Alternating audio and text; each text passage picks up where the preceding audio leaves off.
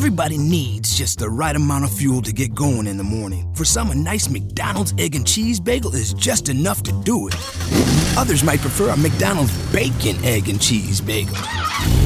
Or perhaps a sausage, egg, and cheese bagel. And there are those where nothing will do but a hearty McDonald's steak, egg, and cheese bagel.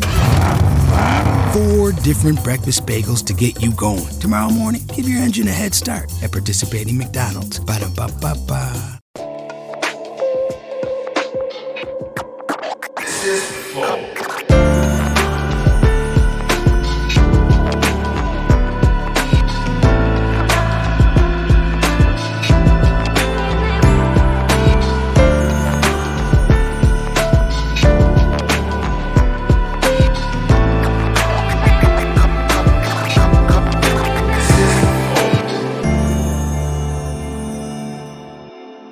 Salve, salve família! Flow Podcast no ar. Eu sou o Arthur Petri, ao meu lado está Igor 3K. E aí? Salve, salve família. Tudo bem? Tudo bom, cara? Trocar ideia com quem hoje? Hoje nós vamos trocar, com, trocar ideia com o Rafa e o DC. Tudo sobre Os caras são pica no poker, mano. Aquele ali é pica e esse aqui é médio, né? Mais ou menos. De, DC. Eu jogo e ele não joga. Tá, Acontece. tá. Tu joga Mais ou e menos faz isso. acontecer os eventos. É isso. Entendi, entendi. Vamos falar pra caralho de poker aí. E, mas antes o Petri vai fazer o merchan, né, Petri? Quem é que nos patrocina aqui? Nós mesmos? Nós mesmos. Então você aí que está assistindo esse belíssimo podcast, acessa aí www.flowpodcast.com.br para acessar a plataforma de membros do Flow, tá? E aí lá, de, eh, de segunda a sexta, rolam uns concursos que você pode acessar em flowpodcast.com.br Ele barra concurso. mesmo, cara. Bonitinho, eu sou profissional. Ao contrário de certas pessoas Que foram que demitidos. foram demitidas. De segunda a sexta rola lá no flowpodcast.com.br barra concurso os concursos dos presentes, né? Que os convidados trazem aqui. E aí você, sendo um membro lá, cadastrado, você pode participar desses concursos. E também tem os emblemas para você resgatar em flowpodcast.com.br barra resgatar. E hoje, co- hoje tem um emblema. E o código de hoje é PokerFace. Boa. Tá aí na tela aí, ó. Inclusive as cartinhas estão erradas, né? Ou não tá? agora. Não pode falar? Não, não, não. Tá certo. Tá certo? Tá certo Não, isso aí? tá certo, Tudo tá certo, certo. tá bem. Desculpa. Tá. Caguei o negócio? Não, Ah, tá. e também vou te tem. demitir também, Petri. Tá, então vou manter a minha linha aqui. Tá. Só pra terminar aqui os merchants, chefe. Desculpa. Tá, tranquilo. Vai. O pessoal quiser mandar Eu sei que você tá nervoso, tá Tô tranquilo. nervoso pra caralho. Minha, minha estreia aqui oficial no Flow, né? É verdade. Eu tô muito nervoso. Então, pra você mandar as perguntas pros convidados, acessa flowpodcast.com.br barra live e lá você utiliza as Flow Coins para mandar as perguntas. É isso aí. Caralho, realmente você. Gostei, cara. Gostou? Posso ficar? Talvez, talvez. Talvez. Tô no período de teste ainda? Tá. É. O que, que você acha? Ele fez um bom merchan? O que, que tu acha? Tem futuro. Tem futuro? Foi bom. Um Leu presente tudo, ainda não. mas foi bom, né? Hã? Ele leu tudo, mas foi muito bom. Um É. cara dedicado, um cara É, dedicado. mas o se cara- você cara continuar que- fazendo, daqui Ah. duas semanas tá, tá decorado. Eu acho que se o cara. se o cara que tá só ouvindo e não tá vendo que ele tá lendo, passa batido até. Passa. Né? Né? Passa. Já é melhor do que os discursos do Bolsonaro, né? Da Dilma. E os caras ficam lendo, é, erra a pausa, né? Aí é- tá, tá bem melhor, Petri, parabéns. Obrigado. Vamos Bom. indo, né? É. Caras, obrigado por virem aí, primeira coisa. Pô, prazerzaço de estar aqui. Eu sou fã do Flow, assisto os episódios há muito tempo já também, que então... mentiroso. Agora vai Verdade, ser mais fã ainda. Pois é. Com esse novo elenco. Acho que melhorou, né? O nível subiu, né? Obrigado. um pouco, né? Tem menos. Agora não, agora não tem uma fumaceira na sala, né, cara? Importante isso daí.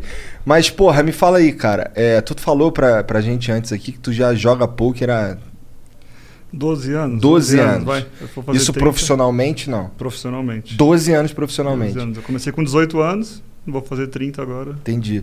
E tu, quando é que tu começou a se envolver com poker? Cara, faz 17 anos agora. é, foi também partici- participando de brincadeiras, assim, brincando com os amigos, jogando em casa e tal. E primeiro assistindo pela TV, eu achei animal. E aí fui buscar quem que, quem que jogava, né? Alguns, alguns amigos. E foi aí que eu comecei a conhecer uma galera tal, que fazia um home game, né? Eu morava em Campinas na época. Isso foi em 2004. E, e hoje, inclusive, um dos caras que, que a gente jogava junto, dois deles são, são meus sócios hoje. Então, então, mas hoje eu eu sei que você vive de poker, mas você vive de poker jogando, apesar de estar formando um time, não é? Exato. Agora, tu vive de poker de fazer evento, de fazer rodar a parada? Como é que é? Ou tu não Isso. vive de poker? Não, vivo, vivo do poker. Inclusive, eu, eu tava fazendo faculdade e eu tive que tomar a decisão de parar a faculdade porque a empresa que, que a gente criou para fazer os campeonatos, os torneios de poker estava indo bem e a coisa estava crescendo. E a gente criou no Brasil os primeiros torneios, os primeiros campeonatos de poker. E isso lá em 2005 para 2006. E hoje o, o, é o BSOP, né? O Brazilian Series of Poker é o, um dos três grandes campeonatos do mundo. E por que, que tu botou o nome em inglês? Pra ficar chique? Cara, porque na época. Na época era a referência que a gente tinha. A gente assistia na TV, na, nos canais de esporte, a gente ass- assistia o Campeonato Mundial, o Campeonato Europeu, e todos eram siglas em inglês. Então, assim, pô, é o WSOP, que é o Campeonato Mundial, é o EPT, que é o Campeonato Europeu, é o WPT, que é um outro campeonato grande. Entendi. World Poker Tour. Então, assim, era as referências que a gente tinha. Então a gente falou, pô, pra galera poder saber do que, que a gente tá falando, a galera que gosta de poker, então vamos botar Aham. uma sigla, BSOP. Legal. Chegou a pegar a época que era, que era proibido jogar poker? Cara, nunca foi. Essa, essa que é a Ah. verdade. Porque é o seguinte, a lei não mudou em nada nos últimos 15 anos. A lei é a mesma.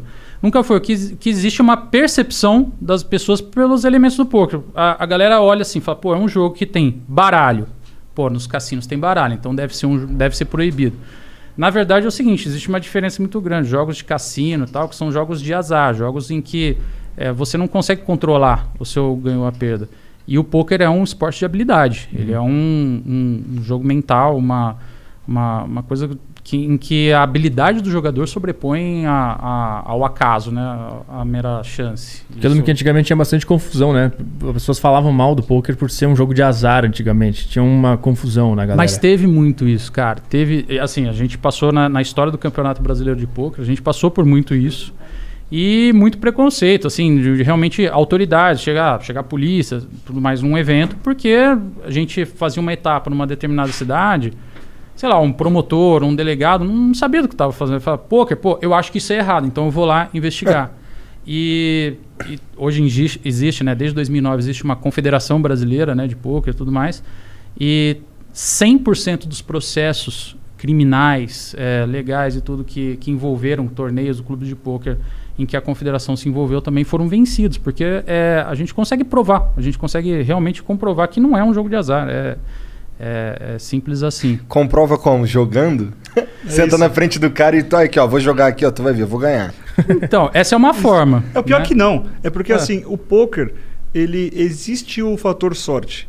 E é isso que faz o poker ser gigantesco. Mas, se eu jogar mil partidas de poker com você, eu vou ganhar mais de 500. Aí tá o meu dinheiro. Aham. Se fosse sorte, no final ele tenderia a meio Aí, a tu, meio. tu é mó cuzão, tu, hein? Mas O cara é, me esculachou aqui, Jean. Mas é, mais ou verdade, menos né? isso, é mais ou menos isso. E aí o pessoal tinha muito essa tendência de tipo, se tem sorte, não pode. Mas, cara, a gente tem sorte em praticamente Tudo todos os vida. esportes Aham. envolvidos, né? Em- Certeza. É, a gente, é, a gente tem, tem sorte em tudo. Você pega, por exemplo, final da Copa de 94, Ah. certo? Que o Baggio vai lembrar pra fora. É. Então, pô, Baggio era top 3 do mundo, cara, jogador de futebol naquela época. Aí o cara vai pegar o pênalti decisivo, pô, as duas sele- seleções tricampeãs indo pro Tetra, o pênalti decisivo o cara joga pra fora. Ele é um mau jogador? Ele não jogou pra fora, ele jogou muito.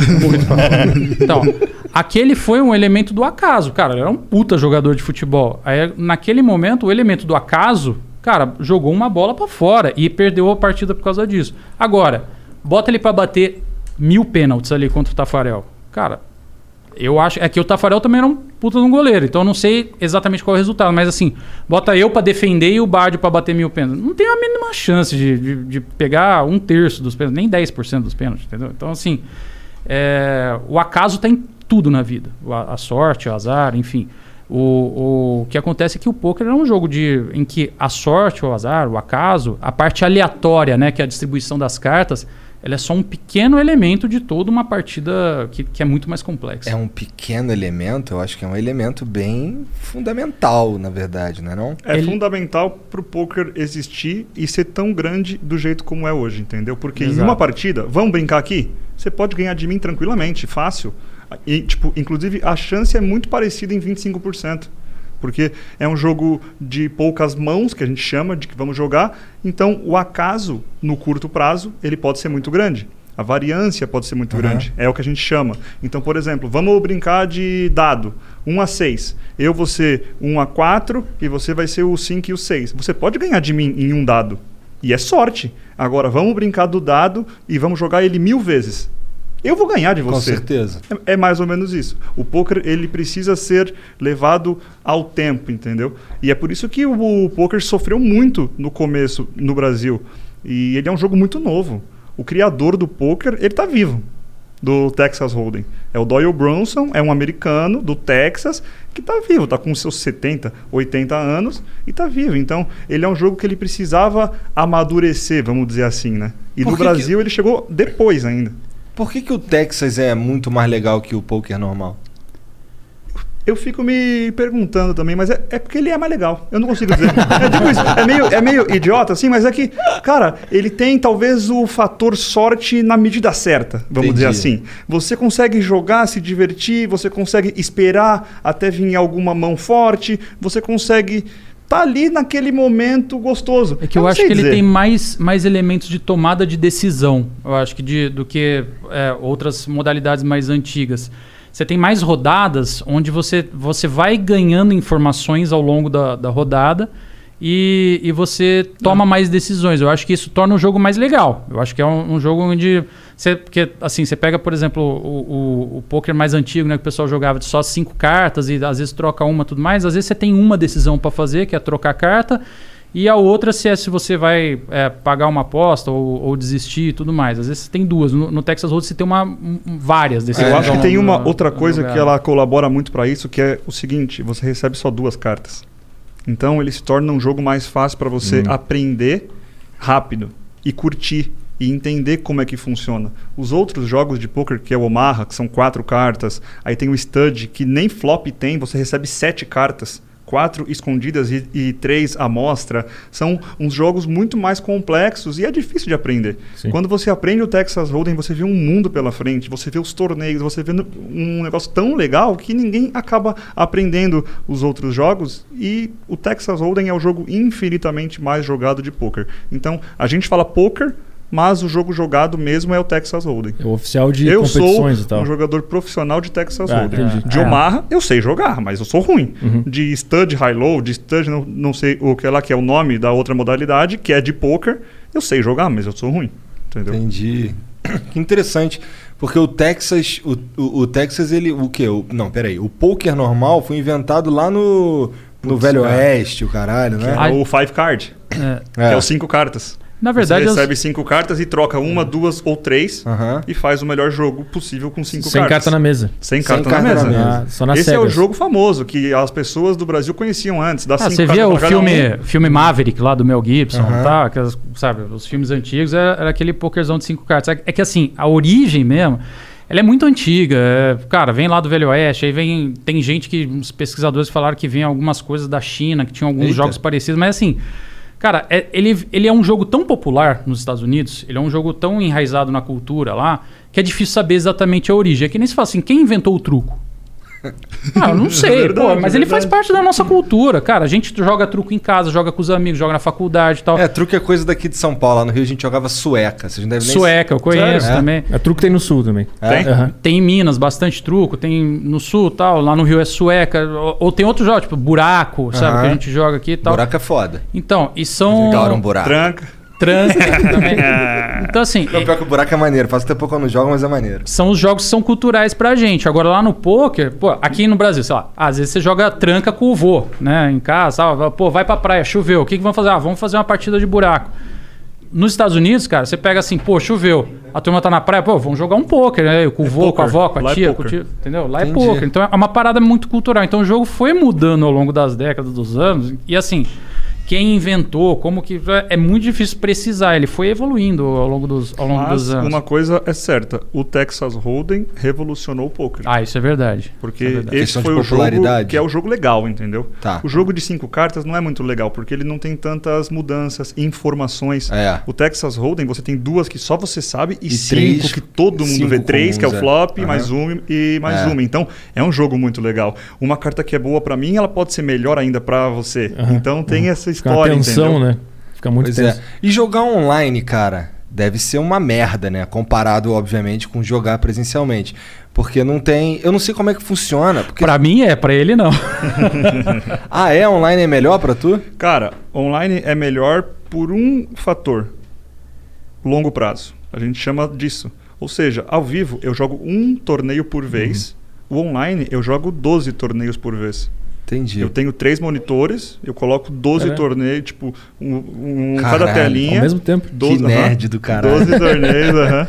Mas é. Que doideira. Mas e, e o futuro é dos nerds, é isso? É verdade. É o nosso. Mas e o, mas e o lance de ver a cara Que do. porra é essa que tá acontecendo aqui?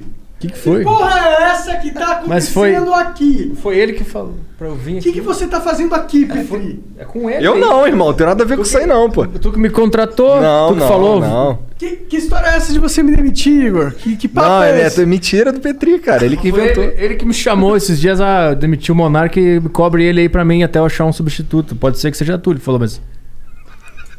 Ô, Petri, você não tá feliz fazendo cinco vezes por semana o A Deriva? Que hora você faz mesmo? 5 e meia, 5 e meia. Cinco e meia todo dia aqui no, as- aqui no, aqui no canal, aqui no, na, na- na Umbrella Flow.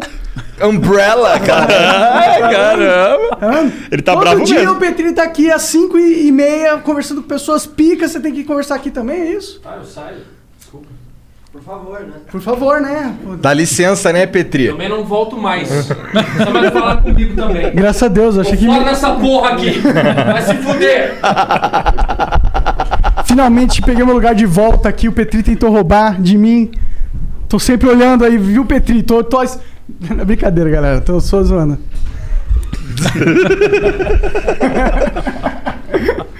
Não, não, tô, é, tô de volta. É, não deu pra vir no último, foi mal. Mas eu não lembro mais do que que a gente tava falando. Ô, eu tô vendo aí que tem uma garrafa muito foda aí. Caralho, o moleque tava ali sentado ali. Você acha que eu tava de olho no quê? Na maldade, cara. Ó, tem um gin Tem e tem um whisky. Não, uísque, uísque, uísque. uísque. Uísque tem a ver com poker. Não, né? e ó, ó, a garrafa inteira é, ple- é preta, preta. Tô parecendo cebolinha aqui. Double Black. Esse eu não, aqui- não- Qual que é a diferença do Double Black Deve pro ser Black? duas vezes mais caro que o Black. Deve ser. Deve ser.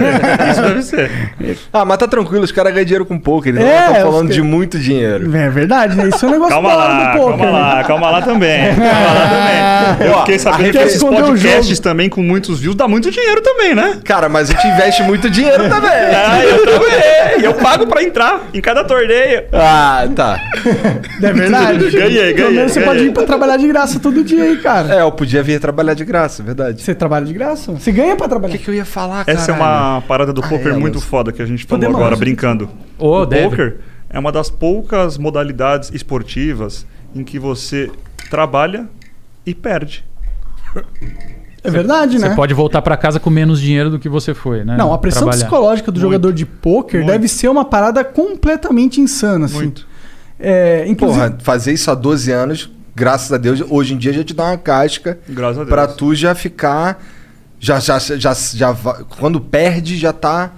É, hoje eu perdi, amanhã eu jogo é que, de novo. É que você caralho. tem, é que assim, o poker a gente, a gente diz que a- a- assim, ele se assemelha muito ao, por exemplo, mercado financeiro.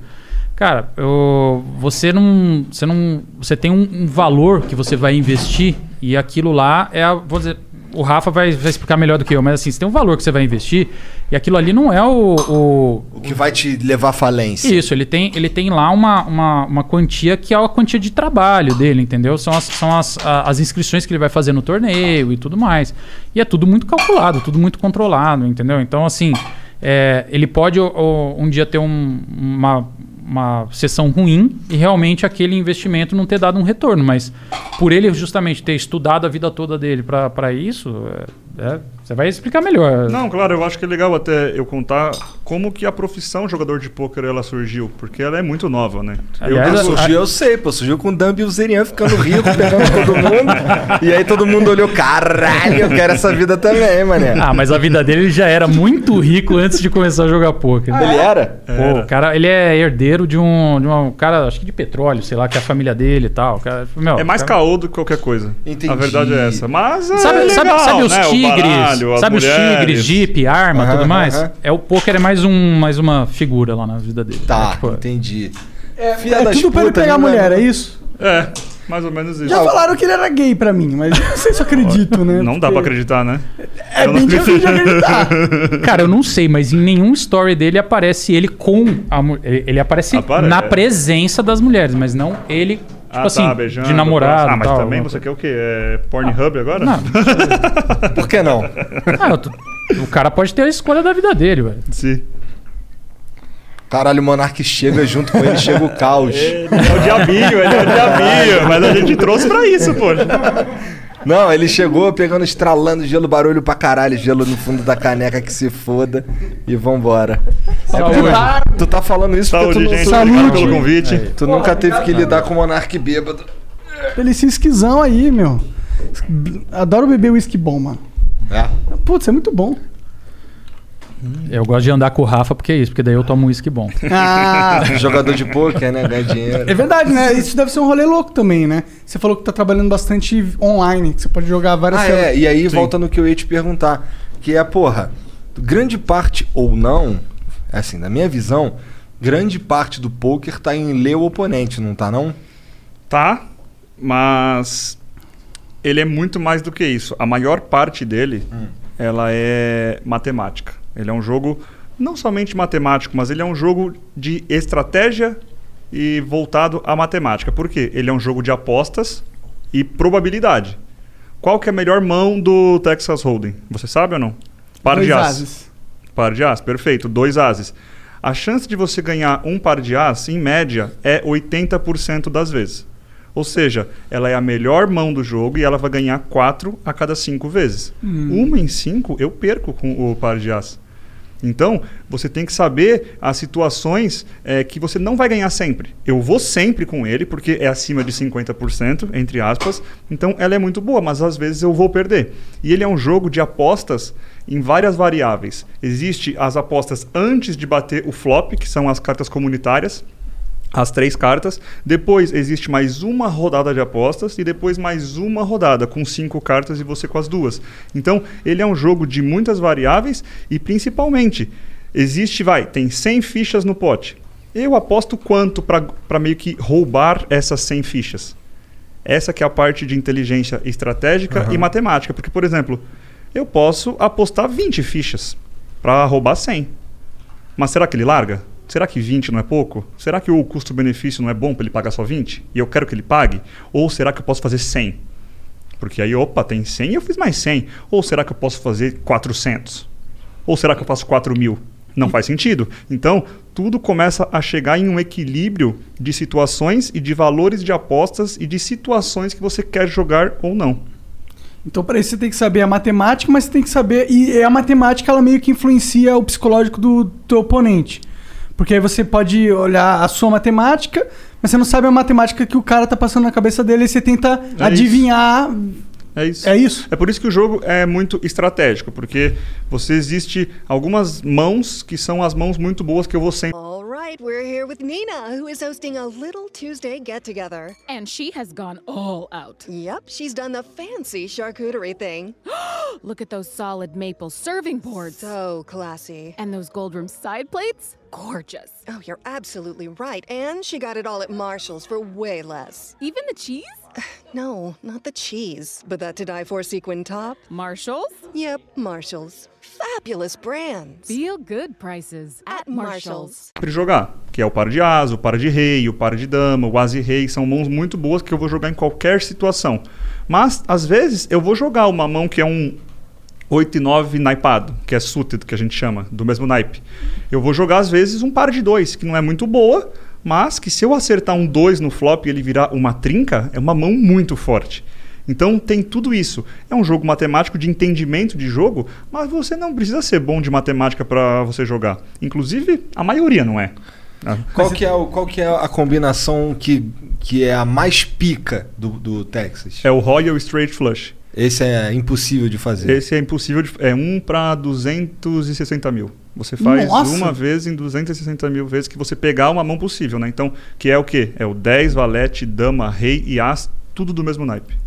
Entendi. Você é já, difícil. já jogou alguma. É algum campeonato e você teve um Royal? Sério? Mentira, mentira. Como que, é, sério? como que é? É tão raro que, que todo mundo mostra. Que você não precisa mostrar. Se eu, tipo, aposto e você larga a sua mão, eu escondo a minha também. Aham. Eu puxo o pote e você não vê. Isso que é muito legal também. Aham. Ele não sabe. Se você blefou. quais- Se eu paguei. Então vai gerando uma situação ao longo das horas jogando que gera um level.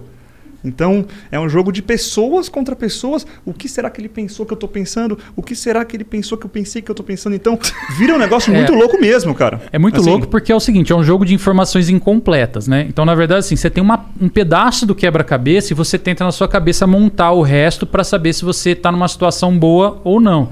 Então, assim, cara, tem, tem muitos, muitos paralelos que a gente faz às vezes, que é assim, imagina que você, sei lá, você tem uma empresa qualquer, de eletrônico, de parafuso, qualquer coisa, e você vai soltar um produto novo.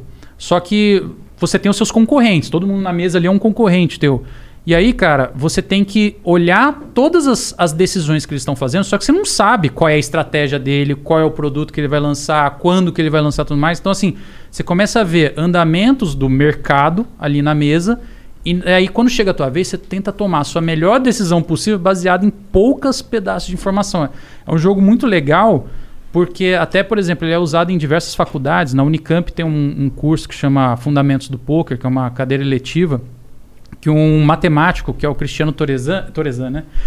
Que o Cristiano usa, que é o seguinte, para fazer como um laboratório de tomada de decisão. Então, cara, você, você vai lá e você aprende com o poker como uma ferramenta para você tomar decisões, para você analisar cenários e falar, pô, e aí, o que, que eu faço agora? Entendeu? Então, isso é que é muito louco. Muitos empresários muito fodas, eles amam o poker por isso.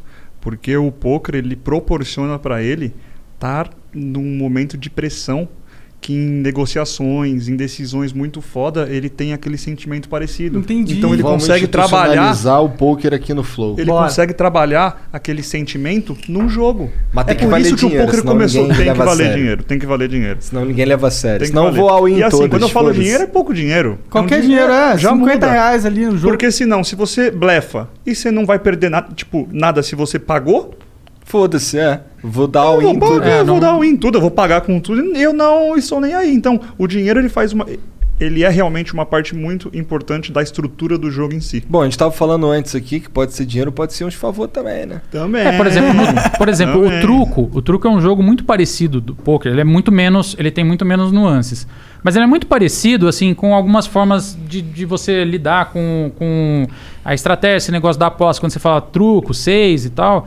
E, e justamente assim. Eu não sei jogar truco, mas tudo bem, vai. No truco você, pô, quando o cara perde de zero, ele tem que, ele tem que passar por baixo da mesa, sabe? Essas coisas quando você joga truco em bar e tal. Então, assim, às vezes é, não- você não tem nem que ter um fator financeiro, mas você tem que ter alguma coisa Que você Que- não quer perder que mesmo. você não quer perder. Por exemplo, quando eu comecei a jogar, lá em 2004, pô, ia na casa do, do Brasa, lá, nosso amigo, e, e aí, é, o cara que perdia na noite mais lá, que a gente brincava, pô, era a franga da noite, que perdia muito, é, o cara tinha que na outra semana levar a cerveja e arrumar toda a coisa. Tinha que arrumar, dobrar a toalha lá que a gente jogava, arrumar as fichinhas, hum, arrumar o baralho e tal. Então, assim, pô, era um saco ser o cara que perdia na noite, então ninguém queria perder por causa disso. Entendi. É, você precisa de algum incentivo pra dar teu sangue ali e jogar sério.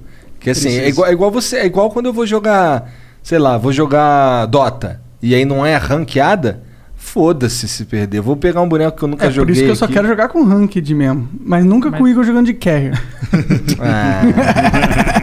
Mas esse campeonato que você, você criou sozinho, como que foi esse rolê desse campeonato? Não, é junto com, com, com hoje uma galera, né? Junto com hoje pessoas que são meus sócios, inclusive com um, o cara que é sócio do, do, do Rafa hoje, o André Acari. É, que Que é dono também da tá- Fúria, não é? Esse da cara? Fúria. Eu também sou. Você Ele é é dono da Fúria? sócio Pô, da hora. Dizem que a Fúria tá indo mó bem, né? Tá muito bem, cara. A gente tá assim. Ah, é? Filha das putas aí, ele escondendo o estripinando. jogo até agora. É, jogador de pôquer, né? Tá certo. Ah, eu não É. sabia disso, cara. Maneiro. Obrigado. Mas não vamos caras, assim, desviar, é não. Incrível. Mas a gente continua nisso depois. é, a Vamos gente falar vai chegar, a gente vai chegar. Claro, sim. É legal pra caramba, cara. Então, Tá, é, onde é que a gente tava? Ah, a criação do, do campeonato. É. A gente já fazia o Campeonato Paulista. Era um, cara, um torneio pequeno aqui no que acontecia no interior, aconteceu em Campinas, depois em Sorocaba, aqui no ABC, aí tal, aí, cara, a gente via na TV os grandes campeonatos e tal, falava, pô, tinha que ter um campeonato nacional, tinha que ter uma coisa com mais abrangência e tal.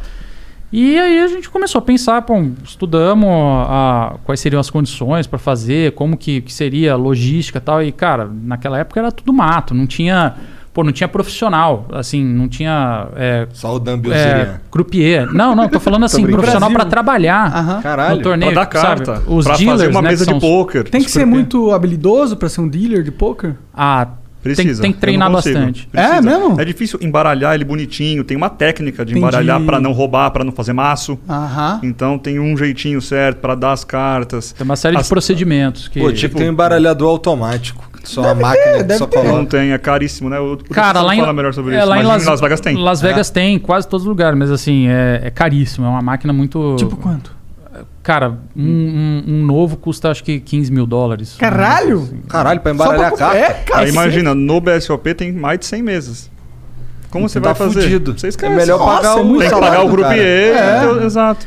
É que é. Em Las Vegas tem, porque os cassinos são os donos. Aí ele usa pro blackjack, daí ele usa pro poker também, que é o primo pobre, entendeu? Pode É. crer. Ah, é, o, é, tem essa relação, inclusive, no cassino? Tem, porque o poker, ele é um jogo, Popular É. pra caralho. É um jogo que o cassino não banca. Ah, é? O cassino banca o blackjack, ele banca a roleta, ele banca os jogos de azar. O poker, eu um tô jogando com vocês. Ele cobra uma taxa pelo uso. Então, Entendi. eu vou jogar um torneio de 100 dólares. A gente paga 110, 10 dá pro cassino. E 100 divide. Aí o primeiro ganha 300 e o segundo 100. E os outros dois nada. Entendi. É mais ou menos isso. Um torneio de poker é isso. Na verdade, o torneio de pôquer, ele é, vamos dizer assim, ele é ruim pro cassino, porque o cassino não ganha quase nada. Então, é- e essa é uma das grandes confusões, sempre teve, ah, pô, pôquer é, é jogo de azar. Por, por que, que o pessoal achava? Porque sempre foi jogado dentro de cassino. Então a gente até brinca que se peteca fosse jogado em cassino, hoje em dia a gente acharia que peteca é jogo de azar aqui no Brasil.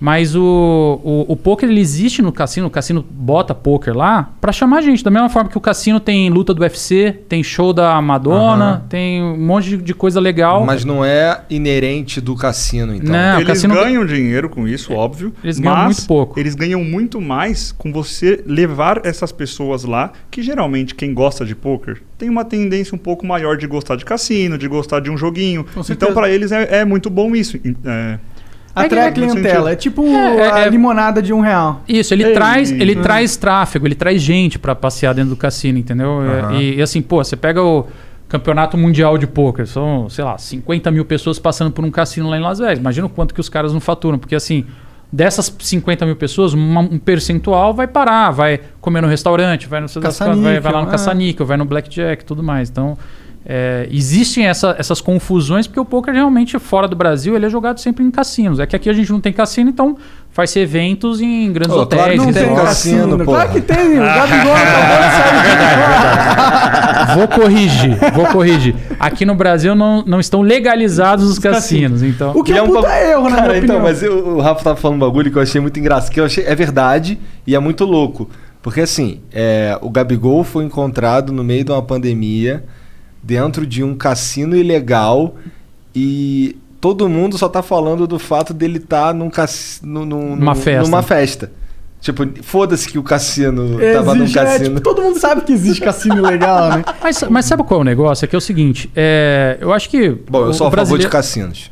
Eu Ah, também. Nós também, mas eu acho que é por uma parada mais de liberdade, cara. É. Tipo assim, é, o, o- o Estado não tem que dizer onde você vai gastar o seu dinheiro ou não, né? É É, uma... se você for burro e quiser perder seu dinheiro, você pode perder de várias formas, Você inclusive pode no per- cassino. Cara, você pode, Tem você a pode ir lá no shopping JK e perder em um monte de loja, É. entendeu? Assim, pode perder comprando carro caro, com roupa cara, tudo mais. Mas, cara, o é, vicia, cara. Vicia.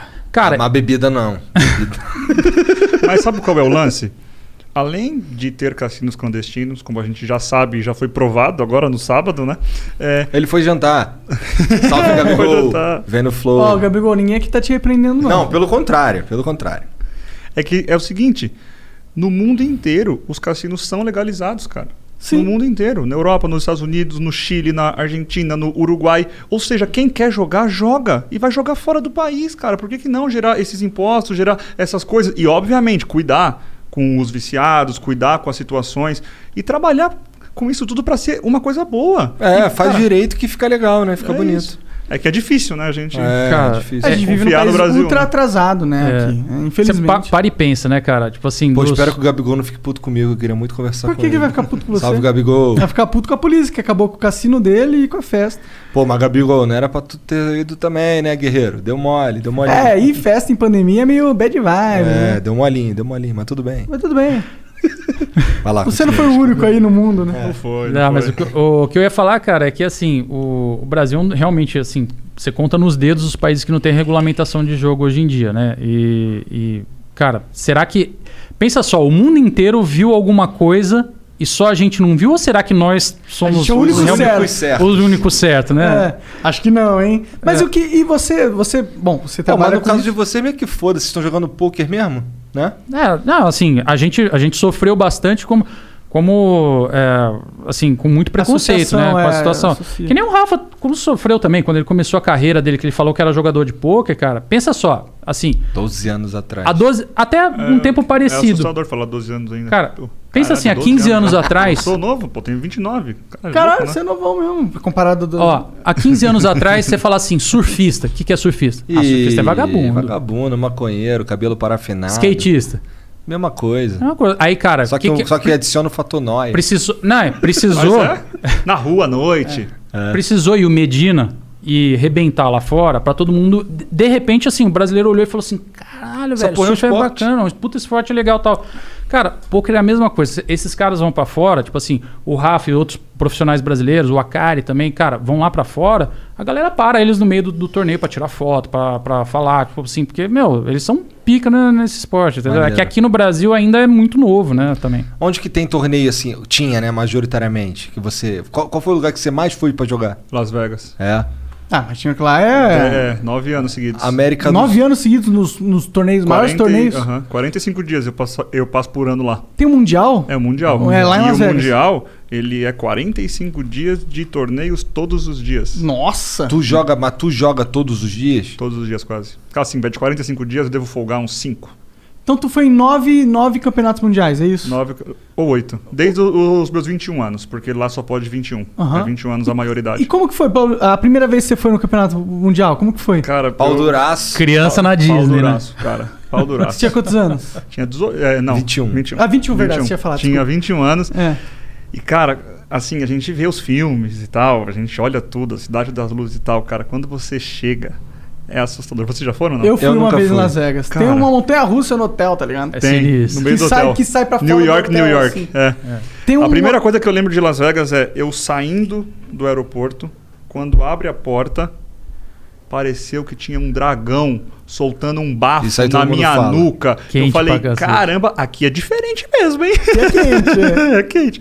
Aí quando você entra nos cassinos, e quando eu entrei no hotel, que era o evento do World Series, você entra assim, tem um monte de salas gigantescas. Na hora que eu entrei, eu ficava ouvindo aquele barulhinho Das, das fichas. fichas. Muito, mas assim, milhares de pessoas mexendo nas fichas Ah, e brincando com as fichas. Eu falei, meu Deus, eu quero vir aqui até eu morrer, cara. Pelo amor de Deus, me dê forças e trabalho pra eu conseguir. É fácil ir pro campeonato mundial? É, é só você ir e pagar. É? Quanto que é? É o a- do poker. Na época lá. O torneio mais barato que tem é 600 dólares? 400 Mundial. dólares? É, do Mundial. São, várias, são vários é, tiers desse campeonato. O campeonato de 600 dólares, o campeonato de...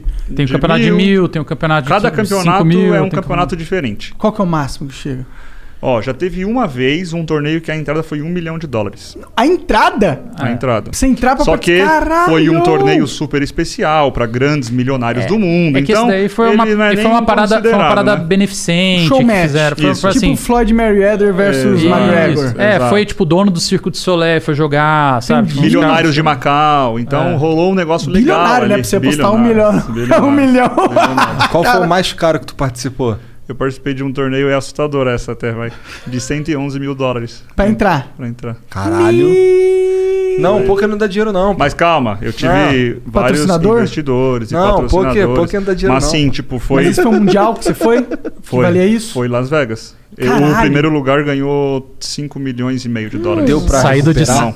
É, Rafa, Não, saído de Sapopemba, saído de de Sapopemba pra jogar torneio de 100 mil dólares, né? Muito foda. Foi, ah, foi incrível, assim. Foi uma sensação que eu O nunca cu vou fecha esquecer. quando é 100 mil dólares na linha? Fecha, fecha. Fecha Porra! mais do que o normal? Fecha. Óbvio. fecha. É. Mas sabia que, Tá cara, eu comentei isso com alguém esses dias.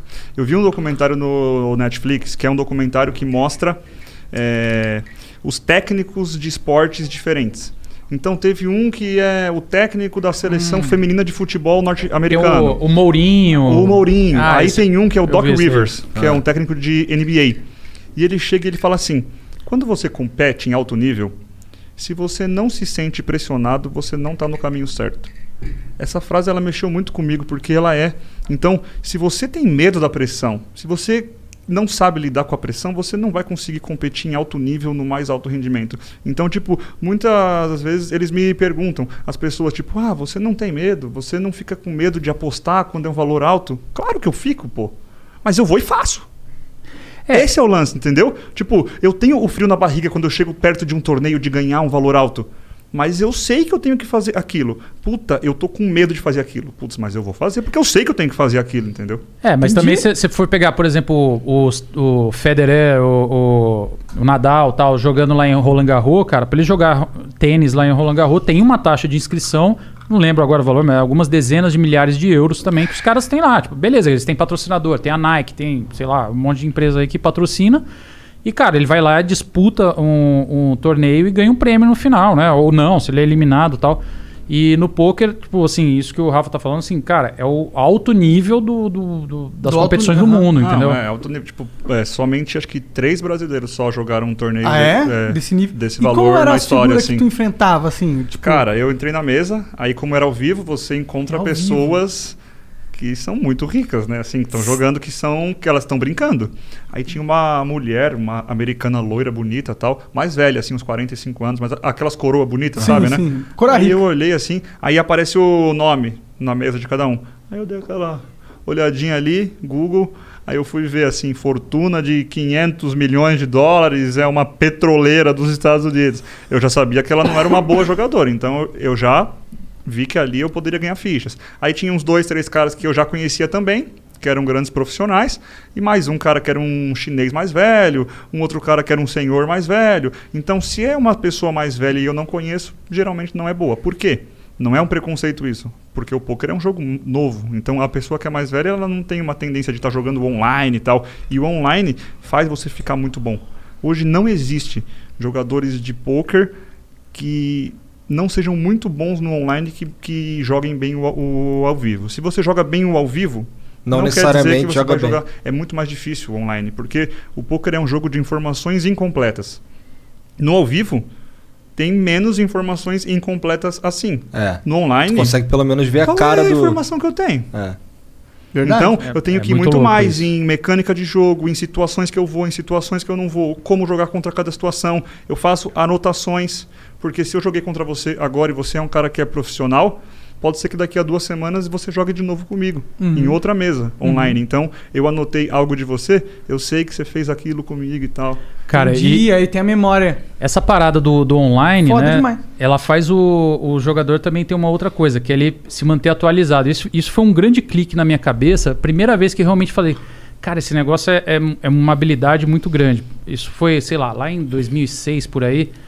Eu teve uma época que eu joguei bastante poker, assim, jogava todo dia, jogava um pouquinho online e tal, e até ganhava um, um pouquinho de, de dinheiro, assim, para me sustentar. E aí eu entrei numa faculdade e parei. Aí parei, cara. Tipo assim, faculdade lá, o couro comendo e tal. E dois anos depois eu fui falar, bom, agora eu tô com um pouquinho mais de tempo, vou voltar a jogar. Abri o computador, tal, não sei das quantas, cara, começava a querer jogar e só, só pancada, só pancada. Eu fui falar com um, um outro amigo nosso, que era um profissional, eu falei, meu, tá acontecendo? Olha só, tô, tô seguindo todos os livros que eu li, tô seguindo tudo que eu não tô conseguindo, sabe, andar pra frente no torneio. Aí ele falou, cara, isso que você tá jogando é o poker de 2006, nós estamos em 2009 agora. Assim, isso tudo aí não.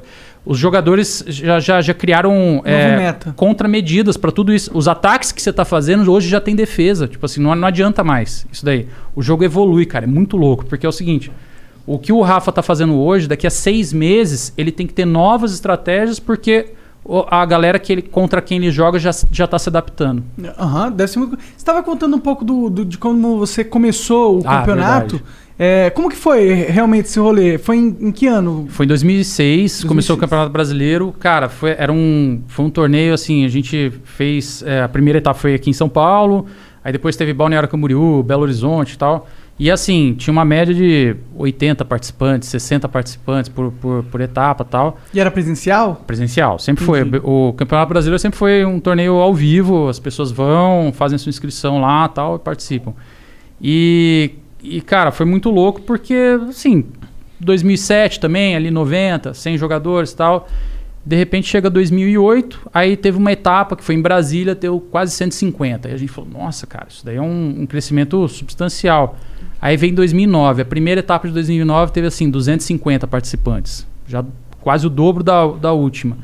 E aí nas nos seis primeiros meses a gente chegou a 650 participantes. E cara, foi aí foi um Deus nos acuda, porque assim, como empresa, organização de evento, a gente não tinha capacidade para atender tudo isso. Então foi, meu, E, e como que funciona para participar do campeonato de vocês? Ele tem que pagar para entrar? Como que é isso?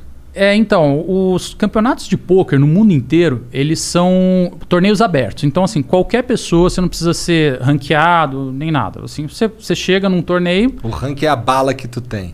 Não, cara, existe um ranking, existem rankings. é, Tem a federação de pôquer? Tem federação, Ah, tem. é? Ah, tem federação tipo brasileira, tem federação sul-americana, tem federação internacional. Pode crer. E só que os torneios são abertos. Então assim, se você tem o dinheiro para se inscrever, você tem, cara, você pode jogar torneios desde torneios de 10 reais até o Campeonato Brasileiro hoje em dia a inscrição varia de 2.600 a 3.500 reais dependendo da etapa. Mas assim, tem torneios ao longo do, do campeonato, que nem em Las Vegas tem torneios mais caros, mais baratos. A gente tem torneios que vão de 400 reais até 10 mil reais, entendeu? Então, e, e, e o Campeonato Brasileiro hoje, cara, ele é um dos. é, chegou a ser o, o segundo maior do mundo.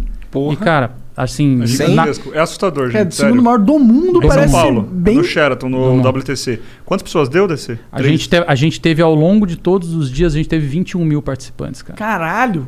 Ao longo de 10 dias de competição. Em dois- Pô, foi no final de 2009. quando né? Quase que tiver um de- centro de convenções, É, assim, 20, é pô, é, gigantesco. é um evento de grandes É. portes, né? Tipo, mais- o Brasil são mais de- Show, sei Isso lá. acontece, acontecia todo ano. Cara, que nem a Fórmula 1. Tinha, assim, você tem várias, várias etapas ao longo do ano. Então, a gente tinha aí entre 6 e 7 etapas por ano.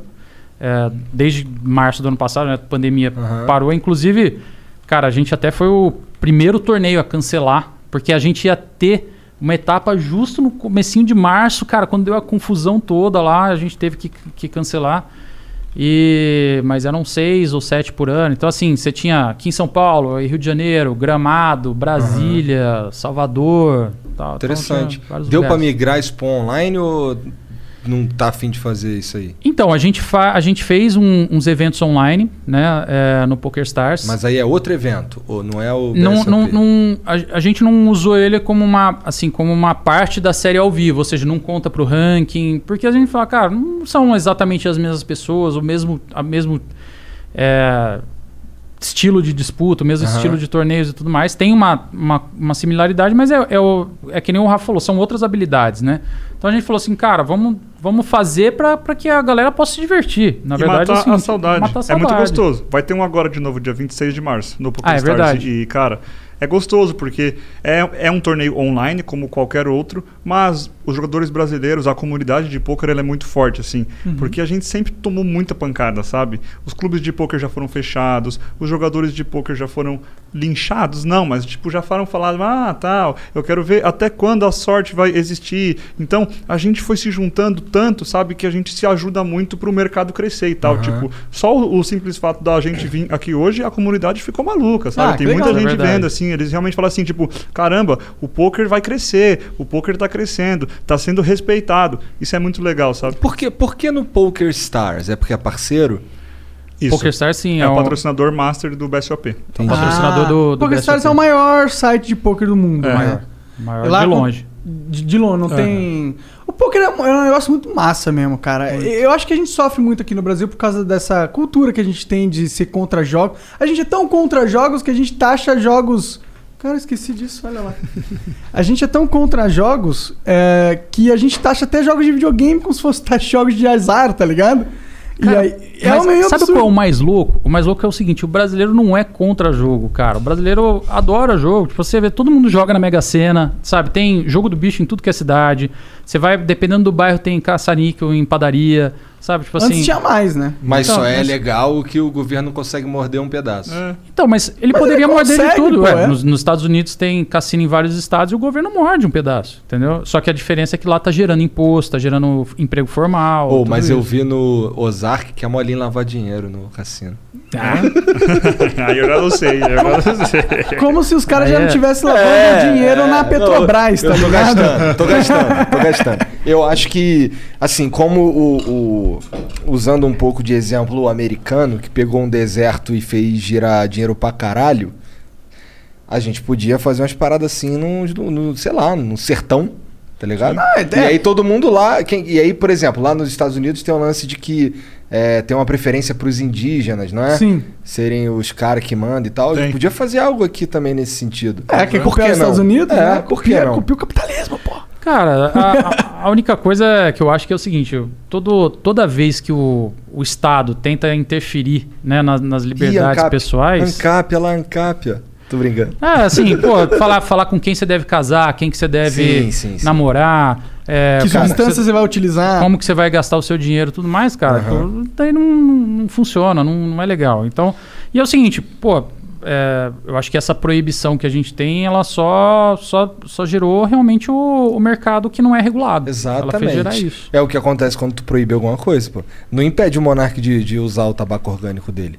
Ser proibido. Foda-se. Cara, até porque, né, assim, desde que o homem é homem, o homem quer usar substâncias E para sair do seu estado normal de, de, de consciência. Desde todas as civilizações, entendeu? Sim. Então, é, É, e tem que regular o que faz muito não, mal. cara, mas né, é que droga é uma droga, cara. Entendeu? Não, acho que tem que regular o que é, faz muito mal, mas assim, tem um monte de coisa Chama que podia ser.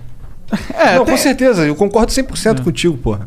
Eu acho que esse lance de. Por exemplo, já que a gente tá falando de cassino, porra, o que acontece é o que a gente viu aí no fim de semana. Existem cassinos, não é como se não existissem. O problema é que eles existem e aí, por serem ilegais, talvez, não sei, mas talvez fique na mão de quem é um filho da puta, entendeu? Fica na mão de, de, de bandido. Pô, só o fato de ser clandestino, você não tem o apoio da lei pra pô, processar o cara se ele, sei lá, É. tá roubando na mesa, colocou uns esquema, colocou É. espelho. Você não consegue chamar a polícia pra ver, pra fiscalizar, não tem fiscalização. É, na verdade, a gente comete esse erro, a gente acha que proibir funciona. Cara, você pega, você pega vários exemplos da Europa, assim, e assim, nos lugares onde tem o, o- No resto do mundo, vai, que é onde o jogo é, é- tem, tem legislação. O que acontece é que é o seguinte: os cassinos, na sua grande maioria, eles são partes de grandes corporações multinacionais, certo? Então, assim, é, você pega lá em Las Vegas, todos os cassinos lá, eles são propriedade de alguma corporação grande multinacional. São corporações de valor bilionário e que tem ações em bolsa e tudo mais. Cara, esses, esses caras não podem estar envolvidos em escândalo. Assim, Entendeu? Então, assim, a regulamentação é muito forte e, a, e as auditorias que esse povo passa é muito forte, porque é o seguinte: um escândalo faz uma, uma ação de uma empresa dessa perder um valor astronômico que não vale a pena. Entendeu? Tipo assim, passa a não valer a pena a, a vários, vários desvios de conduta dentro de um, num negócio desse. Então, tipo, por quê? Porque o- a dimensão do negócio é, é- é gigantesca. Aqui na América do Sul, os outros países, eles permitem jogos? Permite. Sim, inclusive, Uruguai, inclusive é o seguinte: Cara, talvez não todos, mas Tá, todos mas- que eu fui tinha. Guiana Cara, francesa. É. É, eu não, eu não sei, eu não sei as Guianas ali, Suriname ali no, no, no- em cima, mas assim, aqui embaixo você pega Argentina, Uruguai, Paraguai, Chile, é, Colômbia, Peru, cara, tudo pode, pode, pode subir todos, tem, Todos, e inclusive tem uma é o seguinte, cacetada. Cara, é, Punta del Leste, né, que tem, tem um cassino famoso lá, que vai muito brasileiro pra lá, tanto que em Punta del Leste fala quase mais português do que espanhol.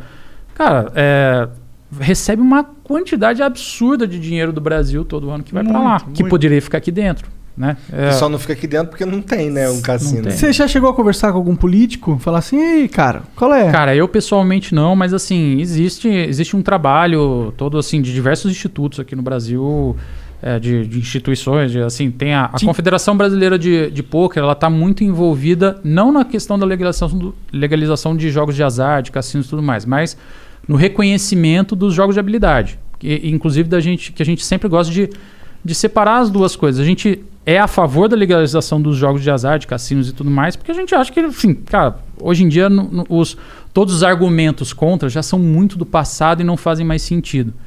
É, o- e, mas a gente defende que o poker, é, os esportes, cara, o xadrez e, todo, e várias outras atividades são jogos de habilidade que precisam ser reconhecidos, entendeu?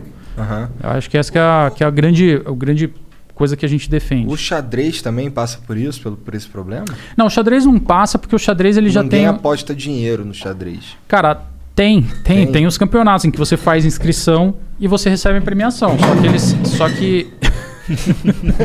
Que saudade que a gente tava. que colocaram um negócio aqui tão tudo, né, porra? Ô, chama o Petri de volta lá. Demite o Monark de novo. Porra. Vou ter que demitir o Monark de novo, mané. Tem uma água pra mim também, mano? Valeu, O Monark veio chorando, pedindo pelo amor de Deus pra voltar pro Flow. Eu quero, por favor. Aí eu fui lá, mó coração bom, deixei ele voltar, tá ligado? E cadê a cerveja que tu derrubou ali, cara? Tá ali, ó. Tá. Onde é que a gente tava? Ah, Cara, pergunta a do xadrez, né?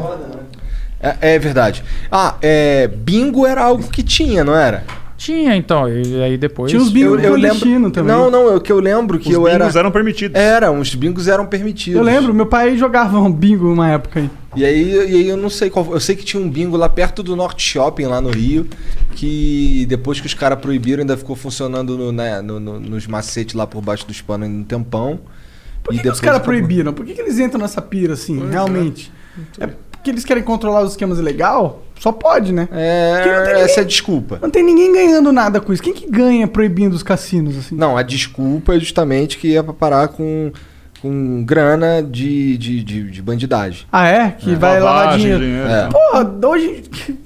Gente que tá lavando dinheiro na internet. Então, cara, assim, é, é- com- são, são sempre esses os argumentos. A lavagem de dinheiro é, é por causa de, do, do, do jogador patológico, né? Que é do vício e tudo mais. Mas, cara, tipo assim, já tem N estudos, diversos estudos realmente a, que, que mostram que a, a incidência da patologia no jogo ela não é diferente do resto da, da, da população. Existe uma, um percentual da população, de acordo com a Organização Mundial da Saúde, que é propensa a um, um comportamento compulsivo. Aí isso pode ser Pode refletir no jogo, pode jogo, na bebida, pode ser videogame, pode ser sexo, pode ser chocolate, pode ser trabalho, pode ser academia. E assim, a- aquela pessoa que tem uma, pre- é uma, uma propensão, é uma, nossa, Predisposição. uma predisposição a ter um comportamento compulsivo, ela em algum momento vai lidar com alguma coisa que vai dar aquele clique no cérebro dela. Então, assim, para algumas pessoas realmente pode ser o jogo. Essas pessoas têm que ser cuidadas. Então, existe até no mundo um movimento de jogo responsável, e tudo mais. É Tem os muito jogadores anônimos. isso.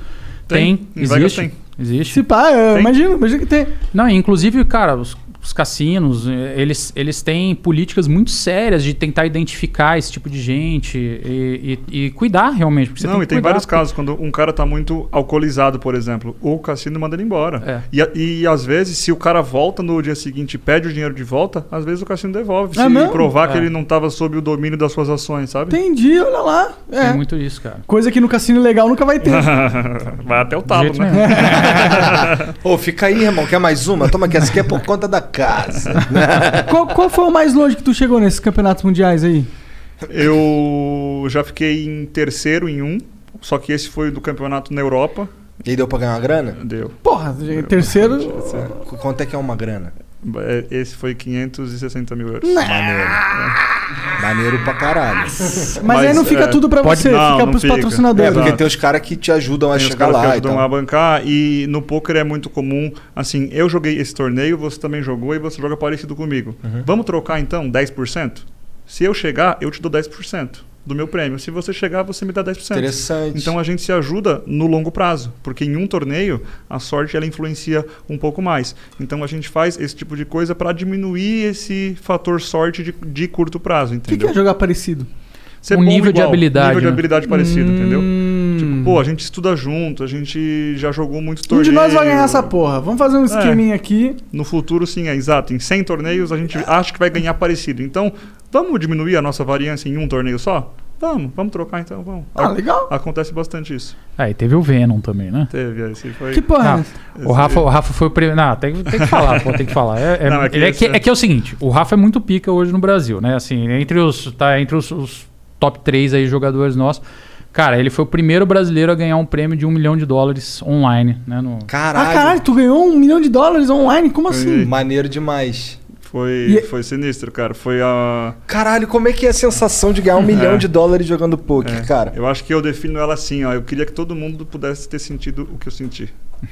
Pau juro. duraço, na lua. Assim, é. Aldo- aham. parecia assim que eu tinha tomado todas as drogas do mundo ao mesmo tempo, sem usar nada, sabe? Assim, cara, acabou, eu falava, meu Deus do céu, parecia que eu tava levitando, voando e comemorando com a minha esposa, com todo mundo, com os amigos e não sei o que. Foi em 2019 isso. Mas por quê? Pô, foi outro dia, cara. É? Foi. Que loucura, que maneiro, cara. Isso é Mas foda. como que surgiu essa oportunidade? Então, a gente está disposto a isso quando a gente joga esses torneios. Então, por exemplo, eu jogo torneios online quase, vai, três vezes por semana. Que hoje eu jogo menos porque eu tenho um time e tal, mas aí eu falo já já disso. Mas, então, é, existem torneios que pagam bastante, mas de um milhão é muito difícil. Sim. Então, existem torneios que pagam 20 mil, 30 mil, 50 mil. Só que o investimento ele vai ficando mais alto. Então, esse torneio que eu ganhei um milhão, eu paguei 2.650 dólares para entrar. Caralho, converteu bastante lucro. Converti então bastante. Era um arran- torneio muito grande. Deu 2.500 pessoas. Foram quatro dias de torneio. Entendi. Então você jogava, eu comecei a jogar das duas da tarde, uma da manhã ele pausava. Quem tá vivo, tá vivo. Quem perdeu as fichas todas, tchau. E vai continuando. No dia seguinte voltou às duas, eu joguei de novo até uma hora da manhã, Como- pausou de cara, novo. Então me explica um bagulho que eu não sei como funciona. No último dia pra, pra mesa final, eu não conseguia dormir de ansiedade, né? Faltava oito pra um milhão, pô. Então, como e é que o oitavo ganhava 100 mil. Tu vai eliminando Então os já outros tava bem. mesa? Mas é uma diferença É de isso? 100 mil para um milhão. É, dez vezes mais, né? É isso, tu vai eliminando, por exemplo, tu senta numa mesa e aí um cara perde todas as fichas, senta outro cara, é é assim que funciona? Isso é o que todo mundo pensa. Esse é um tipo de torneio que a gente chama de shootout, que é o seguinte: vamos sentar nessa mesa, quem ganhar essa mesa passa para meio que para a próxima fase. Os torneios normais não são assim. Então, por exemplo, existem 100 pessoas em 10 mesas, com 10 jogadores. Quando caírem 10 pessoas de qualquer mesa, uma mesa é quebrada, a gente chama de quebrada. Ela, ela é paralisada, né? Ah, ela é desfeita. desfeita. Os jogadores que sobraram levantam e sentam nos assumem os lugares, lugares dos jogadores que já perderam. E aí vai assim, até sobrar a última mesa, que é a mesa final. Então, esse torneio que eu joguei tinham 2.500 pessoas, eram, sei lá, 300 mesas. Aí no final era a última mesa, né? Só que não era uma mesa, porque era online, né? Mas enfim, Aham, sim, claro. ia, ia mudando assim. Caralho. Cara, isso foi no. PokerStars, é isso? Foi no America's Card Room. É um site diferente. Esse você não precisou de patrocinador, então. Nesse eu, eu precisei, mas é que na verdade, assim. E aí eu posso entrar nessa história do time, que é uma história bem legal, porque isso ajudou o poker a crescer muito também. Eu, quando comecei a jogar, eu jogava por conta, torneios baratinhos. Um amigo meu me emprestou 5 dólares no Poker Stars Uhum. e eu comecei a jogar torneios de centavos. 25 centavos, 10 centavos, 1 dólar. Que tem então literalmente de todos os valores, Tem né? tudo. Tem, tem, torneio de de um, tudo. de um centavo. Tem torneio de graça. Tem torneio de graça. gratuito. Pra Tem você torneio de aprender, pra você brincar. É por isso que a gente chama de poker é um jogo muito democrático mesmo. Você consegue jogar muito baratinho se você quiser, você consegue ir jogando mais caro e você consegue se profissionalizar aos poucos e subindo os valores que você joga. Mas, enfim, eu comecei, aí eu comecei baratinho, eu comecei a melhorar, a crescer no jogo, até que eu fui convidado por investidores, que são hoje os meus sócios do Forbet Team, é, a jogar para eles. E como é que funciona? Eles investem, a gente hoje, a gente investe no jogador e uma parte dos lucros dele é nossa. O que, que é Só investir? que- É garantir. Eu vou te dar um exemplo. É o buy-in. Você, exato. É. Você vai jogar Aham. os torneios de mil, de 500, de 200, você não vai gastar nada. Eu vou te pagar tudo. Mas 50 a 70% do, do que você ganhar, você vai me dar. Entendi. Você não tem risco nenhum. Se você perder 10 mil no, tipo, no mês, em um dia, você não vai, não vai perder nada. O risco é nosso. Só que a gente foi para um lado muito diferente de investimento em si.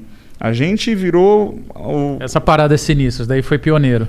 tipo, a gente virou meio que o maior projeto de ensino de pôquer do Brasil. Então, a gente investe neles, mas eu ensino eles a jogarem, eu dou aula, eu faço, a gente fala que o Forbet hoje ele é uma escola de profissionais de pôquer. Porque jogador de pôquer todo mundo pode ser fácil. Agora você ser um jogador profissional de pôquer, aí é embaçado. Tem É muito louco. de 50%. É muito louco, porque chega, o- chega o, o cara assim que tá começando, e aí pra ele entrar no Forbet, beleza, tem um processo de seleção e tal. Só que desde o primeiro momento ele tem um- uns caras que já são muito bons, todo dia, quase todo dia, tipo assim, dando aula, fazendo uma revisão da sessão dele, o que, que ele acertou, o que, que ele errou, quais foram as decisões e tal, não sei das quantas. E nisso o cara vai progredindo, né, cara? Tipo assim, imagina que você vai querer jogar algum esporte, futebol, certo? Você- começa numa. Você vai começar numa escola. E aí, cara, você tem lá um, um técnico o tempo inteiro te corrigindo. Te, Porra, no teu sabe? caso, Cara, os caras que estudam louco. contigo estudam com o Neymar, então, né? É, ah, Os caras os caras falam, né? Os caras falam, ah, o Neymar do poker e tal. E o Neymar é amigo meu também, a gente brinca, a gente joga poker junto Ah, tal. é, que maneiro, que maneiro. Salve Neymar, vem no flow. Já tirou muito dinheiro dele? Não, tô brincando. Opa!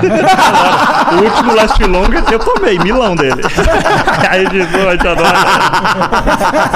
Mas ele é bom, cara. Ele é, É bom, bom? ele é bom, assim, de verdade. Eu dei algumas aulas pra ele já, assim, na pandemia e tal. A gente jogou junto no Poker Stars, no Discord e tal. CS também, né? Que ele gosta. Esse ele é bom, mas eu sou muito ruim, mas ele me ma- ele é, ele é viciado em tudo, cara. A gente brinca que ele é tão determinado assim, ele é ele é muito competitivo. É Atleta bizarro. profissional é assim, né, cara? É, é, Você é um lembra do nível a Ronaldo Mais, quando- cara, assim, ele, cara, juro, ele joga torneio, a gente joga os torneios ao vivo, assim, cada um, cara, a entrada é 200 reais. A gente joga, porque a gente gosta que todo mundo joga, os nossos amigos, que, que a maioria dos nossos amigos não são os profissionais. Então, do- os 200 reais já é caro. Então é 200 reais. Cara, e ele joga como se fosse a vida dele. Esquece. Ele quer ganhar e não tá nem aí. Ele quer ganhar, ele quer te zoar, ele quer esfregar o blefe Tá na sua certo, cara. porra, então, muito é foda. resenha, cara. Meu, é demais. Cara, é o demais. Neymar, o Neymar foi uma vez, ele foi no, no BSOP, né? Primeira vez que ele foi em 2015. E Aquele aí cabelo escrotão ainda. tava com, acho que ele tava com o cabelão, né? Moicanão. Assim, moicanão. Aí ele foi, cara, e, e assim, ele ia só fazer uma, uma, uma, uma aparição lá, ele ia jogar um pouquinho, porque ele tinha que pegar o voo pra Barcelona em seguida. Assim, o voo dele é, sei lá, 11 da noite, ele ia lá 7, 8 horas da noite e tal.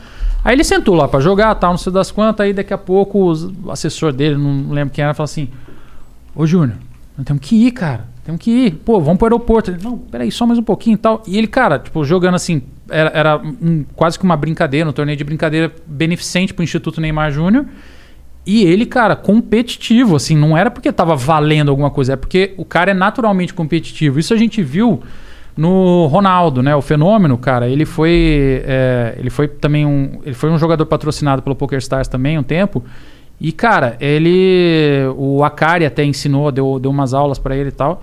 Ele falou, cara, nunca vi coisa igual. O, a cabeça do, do atleta profissional, ela é muito, cara, de estranha assim, muito diferente do resto da população, porque assim, a competitividade é, cara, é- tá no DNA desses caras. é Ah, muito pra louco, chegar cara. onde eles chegaram, né? Eu acho que tem que ser um É muito monstro louco. insano, uma mentalidade insana tem que É. ter, né?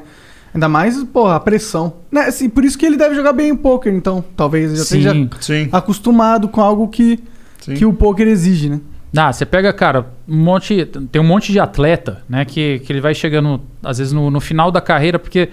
Pô, o atleta físico mesmo, né? O corpo humano tem um, tem um limite, às vezes. E, e vários vão, vão jogar poker porque eles falam, cara, é onde eu consigo sentir competitividade, adrenalina. E, e, e, cara, o poker, a gente brinca que é o seguinte: ele é tão inclusivo que você não precisa do para-poker.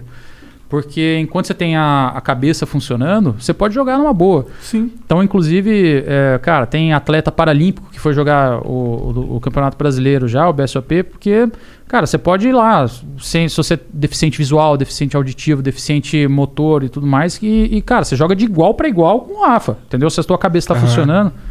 Tem um torneio que a gente fez em Brasília e lá tem um cara que é, é sensacional. Ama poker esse cara. Esse cara, na verdade, assim, parece que o poker meio que salvou a vida dele. Ele era um advogado e ele teve aquela esclerose múltipla. E ele começou a perder todas as funções né, de movimentos e tudo mais. E, cara, imagina, um cara ativo, pai de família tal. E, cara, de repente ele ficou é, numa cama, certo? Com, com uma equipe médica sem conseguir se mexer em nada. Ele mexe os olhos, praticamente.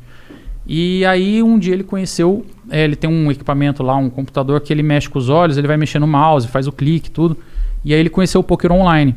E isso tirou ele de um abismo assim de, de depressão, porque ele achou alguma coisa que ele conseguia fazer, exercitar a mente, sabe? É, fazer uma atividade.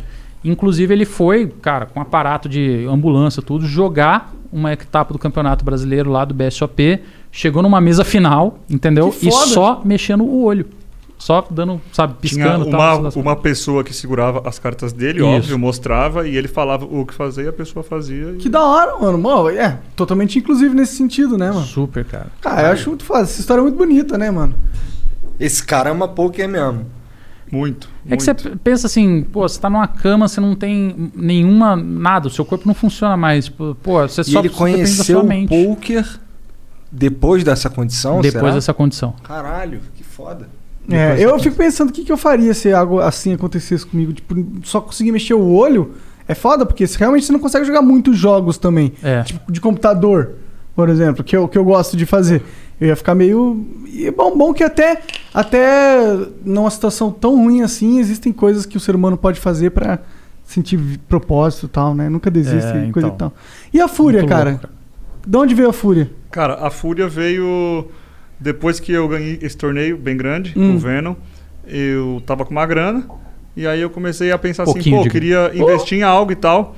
E o Forbet, que é o meu time, mas depois eu, eu quero falar ainda disso porque é uma parte bem legal, que é a parte de ensino de poker, de quanto a gente ajudou o cenário a crescer e quantos jogadores profissionais tem hoje em dia. Mas vamos pra Fúria. Aí eu ganhei essa grana e eu investi num time de LoL que jogava o CBLOL. Eu não sei se vocês conhecem LoL. A, a Logo dinâmica. é a isso. Dota é de- bem melhor tal. Tem essa briga, né? Que era um time de Ah, LoL não, que era não é a briga, é um Uppercut. fato. É um fato, né? A briga a gente precisa ter, né? Concorrendo, assim, tá? Os números não dizem isso, né, pessoal? Não, mas isso daí, se a gente pegar só Dinheiro um não enche TI, barriga.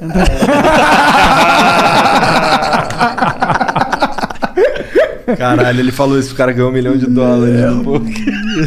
Eu sei. Tá, mas aí, tá, tu comprou o time. Aí eu comprei esse time e eu sou muito amigo do Akari. Assim, a gente é amigo do cenário de poker, a gente vai pra Las Vegas juntos. A gente aluga uma casa junto, fica a família dele e a minha família, que é eu e a minha esposa só, a gente fica 45 dias por ano junto lá e a gente Cara, fala sobre tudo. Ele é um grande mentor meu, assim. Ele me ajudou em muita coisa. Ele é um cara mais velho. ele- é um cara que veio Isso que eu te perguntar. antes do poker. Uma coroa. É, mas, é, enfim. Ele é, ele é muito... Ele é um grande Ele é muito embaixador Cara, já do velho, poker. velho, velho, velho. é Fim da vida velho. já. Salve a Kari. Mentira, aqui é tudo entretenimento. E aí ele Ah, a cara deve fundou ter a 40 e Fúria. pouquinho. 46, acho. 45. Muito Ah, já, velho. já é 15 anos mais velho que tu, né? Pois é. É bastante considerável, né? Uhum.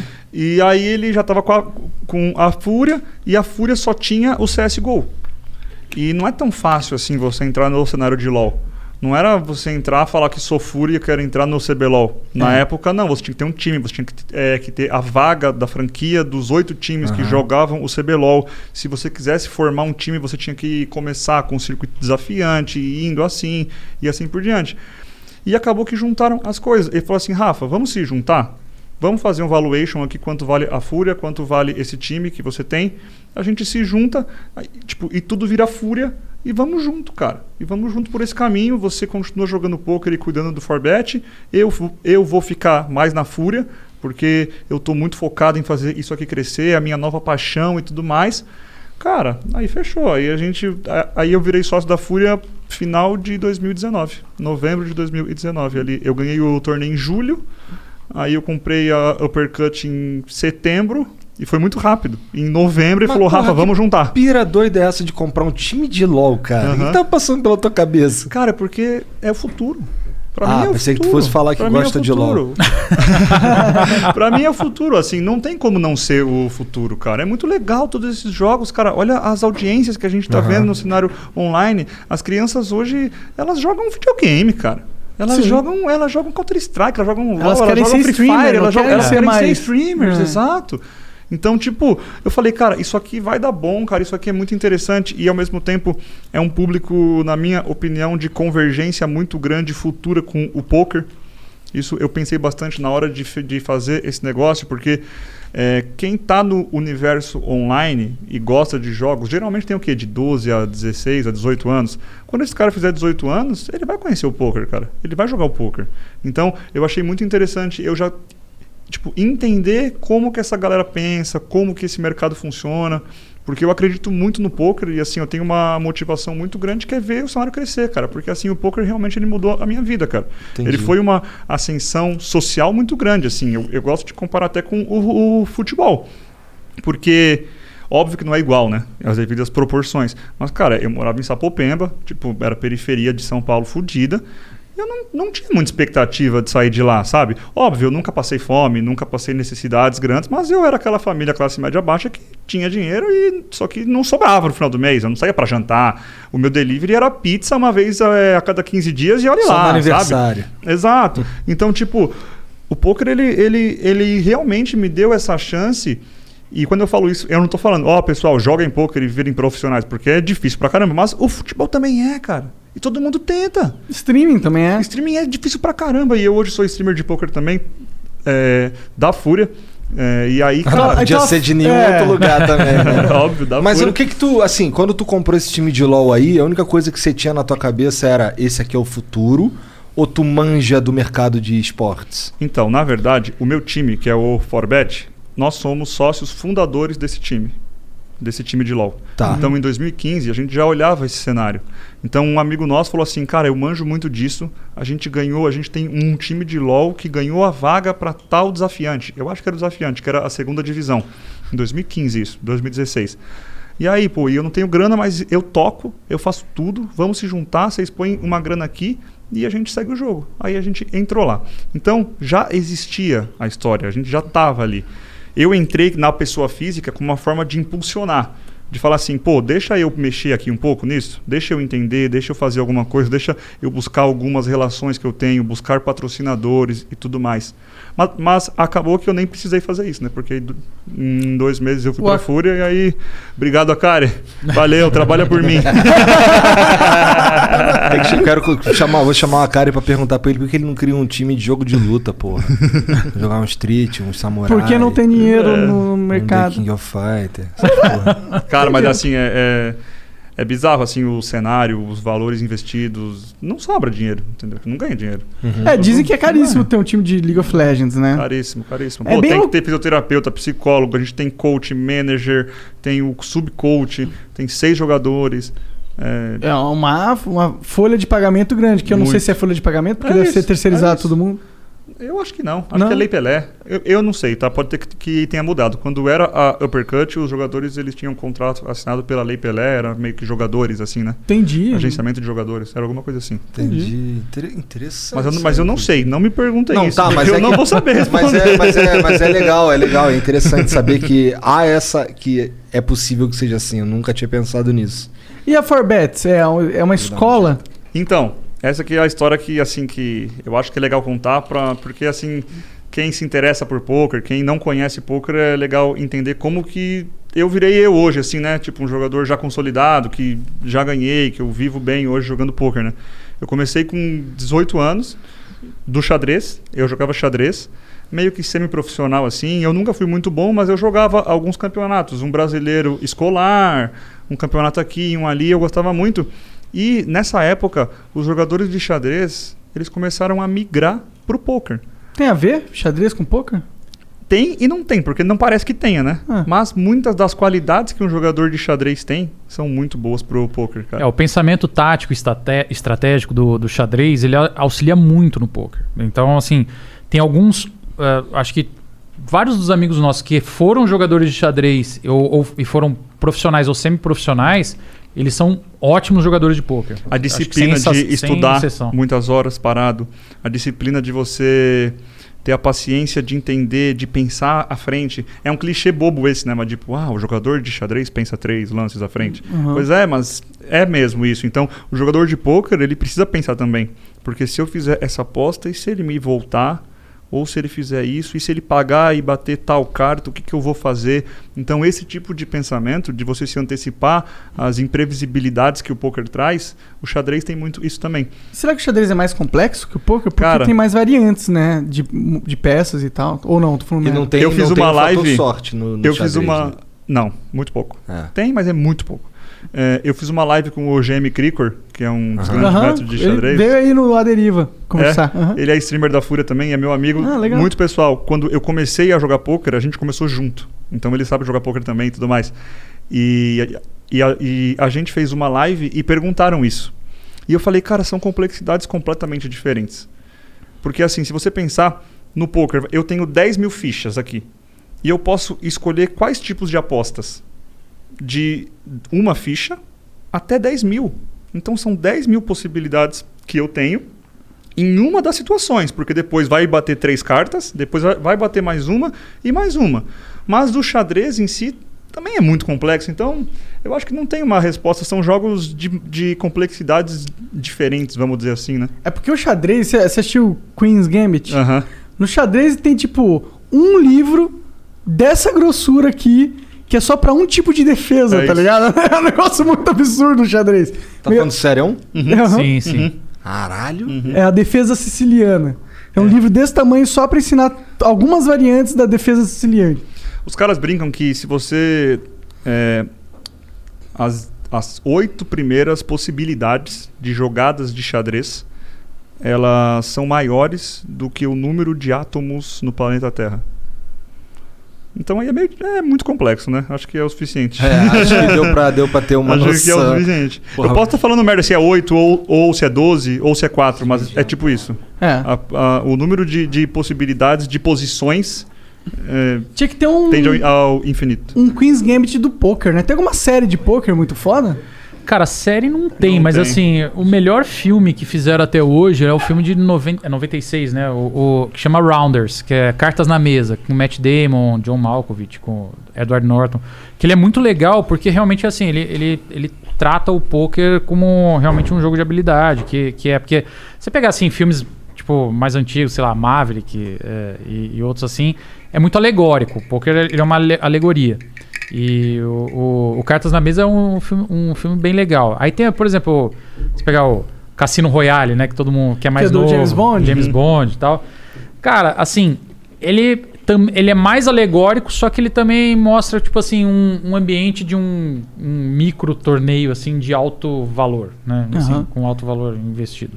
Deve rolar uns- umas histórias muito loucas nesse negócio de, de, de poker valendo grana. Não deve ter uns, uns jogos secretos dos bilionários que só Ah, eles cara. podem jogar. Acho Nos. Estados Unidos teve. Teve? Tem até um filme chamado Molly's Game, que é um caso de uma organizadora que ela fazia cash games privados para os figurões de Hollywood. Hum. E aí saiu esse filme e é, e é uma história sobre isso, assim, que só os bilionários, Que era jogadores real, de era- basquete. Aham. É, a história é real. A história é real. É, o, o- Deve rolar ainda aquele- até hoje, né? Deve rolar. Porque é muito legal. As pessoas gostam e às vezes elas querem descrição, às vezes É. elas querem só curtir com os amigos ali sem ninguém encher o saco e. Os caras devem Cara- apostar iates na parada.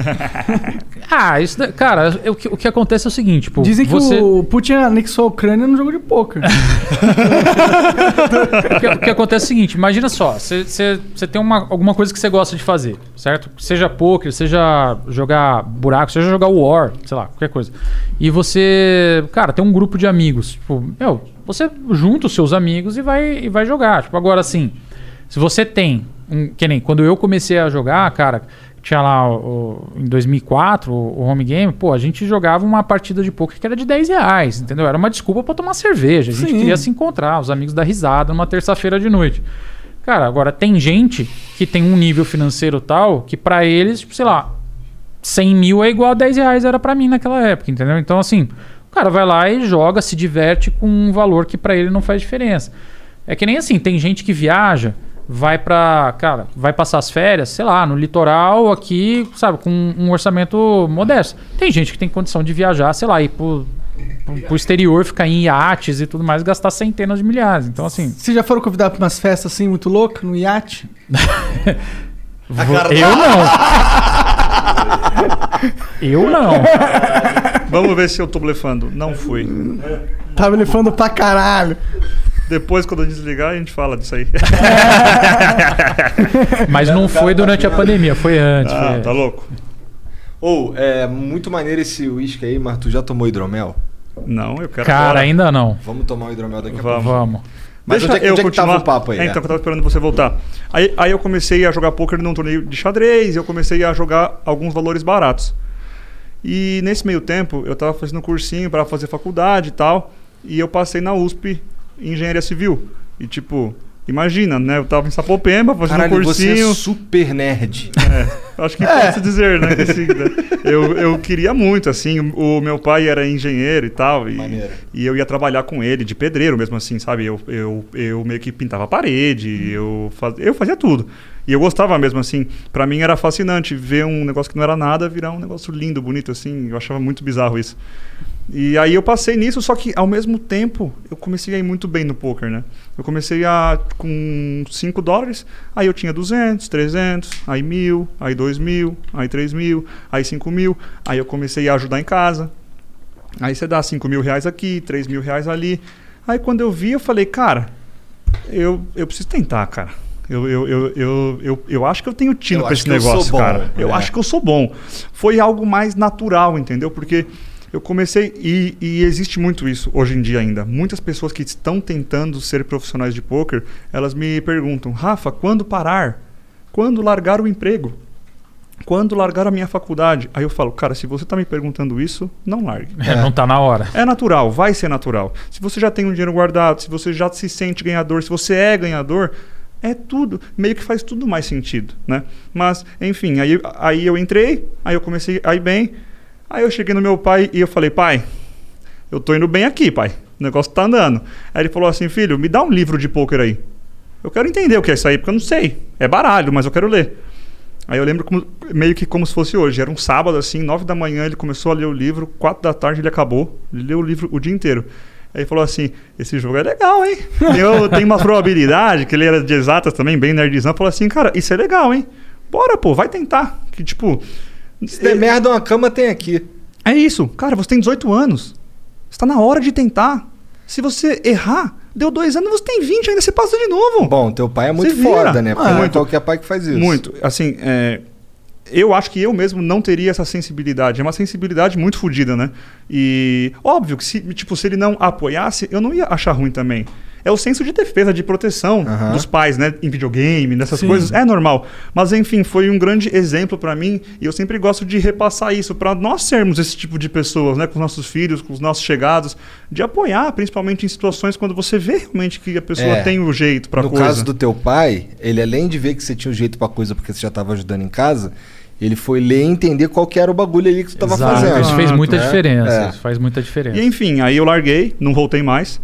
Cara, era muito foda também. Eu acordava quatro e meia da manhã, a aula começava às sete e meia, eu demorava duas horas e meia pra ir, duas horas e meia pra voltar. Podia estar ganhando muito Aí dinheiro. eu falei, velho, acho que se eu ganhar só um pouquinho já tá valendo já, cara. E era no PokerStar que você jogava, né? Aham. Entendi. No- aham. E dá pra resgatar o dinheiro que você põe lá? Dá. Dá. Dá, você paga imposto, tudo certinho. Tudo bonitinho. Ah, que droga. Realidades aí- da vida. Não Aí eu como. comecei a jogar e eu parei, né? De ir pra faculdade. E o Forbet, que são os meus sócios hoje, o Will, Caio e o Sketch, me convidaram e convidaram o Crema, que hoje é sócio também, que a gente jogava meio que junto nesse começo, pra entrar no time. E aí, eles tiveram uma ideia maluca na época, que foi a Poker Villa. Eles alugaram uma mansão no Guarujá, na península ali, cara, com seis suítes. Eles chamaram seis jogadores de poker e falaram: morem aí, morem aí, vivam juntos. Colocaram cozinheira, empregada, colocaram tudo pra gente lá e respirem poker. Estudem poker juntos, trabalhem juntos, evoluam juntos e, e- e- e aproveitem isso. E cara, foi o- ali foi a- realmente a grande mudança da minha vida, assim, de eu sair de casa com 18 anos, morava em Sapopemba, Fui morar numa mansão no Guarujá, não entendia nada que tava acontecendo com cozinheira, tipo, empregada. Eu falei, que é isso, bicho? O que tá acontecendo aqui? Eu tenho que ser bom nisso. Isso não pode parar, não, cara. Tem que continuar assim, entendeu? Então, tipo, uhum. E aí, a gente passou esse um ano lá. A gente teve um ano muito bom. E eu fui chamado para ser o instrutor da segunda casa, que foi uma casa em, em Floripa. Aí eu fui instrutor, aí, aí essa casa acabou não dando muito certo e eu voltei para São Paulo. E aí eles me convidaram para virar sócio, eu e o Crema. E aí desde então a gente é sócio do Forbet, que ele é o quê? Ele é uma escola de poker, só que eu dou aulas somente para os jogadores que são do Forbet. Então muitas pessoas falam assim: "Ah, Rafa, como é que eu tenho aula com você?" Aí eu, cara, forbet.com.br, se inscreve, tem uma seleção e você tem a chance de, se for aprovado, de ter futuramente aulas com a gente, Pra se inscrever é de graça? De graça. Entendi. A, a, a Mas tem pessoa um processo seletivo, tem né? um processo seletivo. bom, Mas né? assim, a gente tem, tem times hoje, ou melhor, turmas dentro do nosso time que são turmas micro, iniciantes, que jogam torneios de centavos, de dólares. Entendi. Então, Então mesmo se você não, não joga muito bem, é, é ok. E é muito louco, porque quando eu entrei de sócio, o time tinha 22 jogadores. E assim, o nosso sonho, sonho assim distante, era ter 100. Falou assim, cara, se a gente tiver 100 jogadores, a gente vai estar grandão.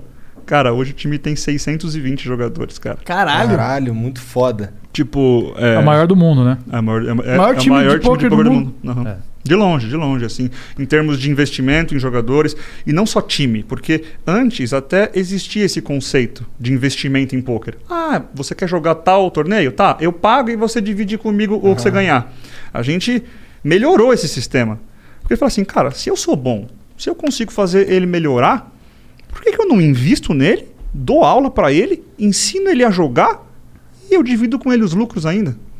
Então foi sempre essa ideia. E isso, cara, revolucionou o, o, o cenário de pôquer do Brasil. É, nós somos o primeiro time de pôquer do Brasil e hoje, sei lá, existem mais, mais de 50 times de pôquer hoje no Brasil. Então foi um negócio que se solidificou, principalmente devido à moeda também, né? O dólar é muito forte, então o dólar foi crescendo. Você tentar ser um jogador profissional de pôquer virou quase que, pô, vou tentar, né? Se eu ganhar 500 dólares por mês é 3 mil. Ah, É verdade. Então, tipo, o lance da moeda forte fez o poker profissional, o cenário de poker profissional crescer muito no Brasil. e no PokerStars é tudo em dólar. Todos os. É, tem é, alguns aplicativos que são em reais, mas no, em- nos sites mundiais, que eu jogo contra o mundo inteiro, né? Sim, sim. É em dólar. É tudo dólar.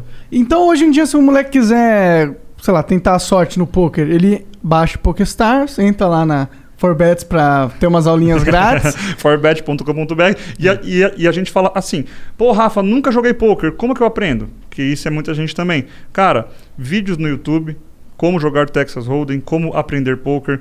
É, tem o, o nosso canal também, que é o canal do Forbet, que tem algumas coisas mais avançadas, que mostra como jogar uma mão, que mostra algumas histórias que eu já tive no poker.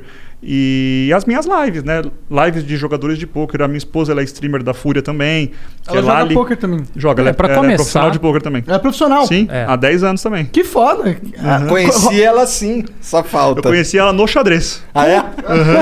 A gente começou junto, assim, cara. Nossa, nossa, nossa. A gente foi tudo junto, trajetória assim, sabe? foi- é, foi- tipo, ela viveu é? em Sapopemba comigo lá muito, então eu brinco, é, amor, a gente começou junto, a gente era busão cheio, era tudo, era tudo do começo, a gente vai junto, Dois até o malucos, né, final se junto. encontraram. É. Como que é a discussão de relacionamento com dois jogadores de poker? Cara, Você eu tá brinco, blefando nisso, Eu brinco, é. que eu acho que a, que, que a gente só é tão bom porque nós somos casais, sabe? Porque a gente respira poker, cara. Eu, tipo, vivo a, a Poker Villa. All right, we're here with Nina, who is hosting a little Tuesday get together. And she has gone all out. Yep, she's done the fancy charcuterie thing. Look at those solid maple serving boards. So classy. And those gold room side plates? Gorgeous. Oh, you're absolutely right. And she got it all at Marshall's for way less. Even the cheese? No, not the cheese, but that to die for sequin top. Marshall's? Yep, Marshall's. Fabulous brands. Feel good prices at Marshalls. Weekdays starting at 4 on NBC4. Another school year with so much uncertainty. News 4 is working for you, dedicating important coverage to keeping kids safe at school. helping you navigate the biggest issues facing parents, children, and teachers. and giving you expert guidance from local doctors and educators. and showing you ways to manage stress weekday afternoons starting at 4. We'll help you get through the school year safely. Weekdays starting at 4 on NBC4. We're working for you. Cara, eu juro, eu tô jantando com ela, a gente fala assim, várias vezes, a gente, não vamos falar de poker, vamos combinar. Cara, dá cinco minutos, já era, sabe? Já estamos falando, tipo, de uma mão que jogamos assim, ou de tal torneio que vai ter, a próxima viagem, ou uma mão que ela teve dúvida na live, que ela queria que eu comentasse. Cara, enfim. Na live tu não abre três torneios ao mesmo tempo. Abre. Abro, abro. Abre? Abro. Abro sete, oito. Abro menos, né? Porque existe as conversas com as pessoas e tal. Então, Qual o máximo de torneio você joga simultaneamente? 12. E dá pra ganhar nos 12? Esse, Tipo, dá Não. pra.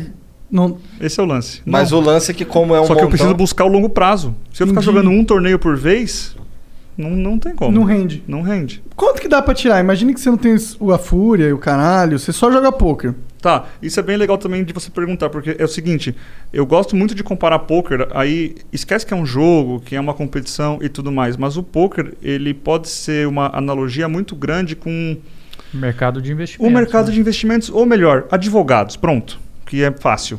Existem advogados que ganham milhões por ano. Uhum. Existem advogados que ganham 3 mil reais por mês. Aham. Certo?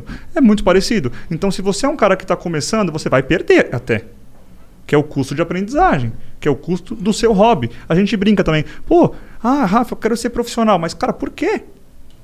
Joga poker, cara. Cara, é um dos hobbies mais legais que existe, cara. Você juntar oito amigos numa mesa e ficar por Cara, quatro poker horas é jogando muito baralho, divertido. bebendo, se divertindo, curtindo e jogando um jogo que a sua mente ela mexe. Esse eu acho É que é uma do- das coisas mais fantásticas no poker. Cara, é que é muito divertido. É um jogo muito legal. Ele é bacana. Você junta, você, você junta cinco, seis moleques pra jogar em volta numa mesa, cara.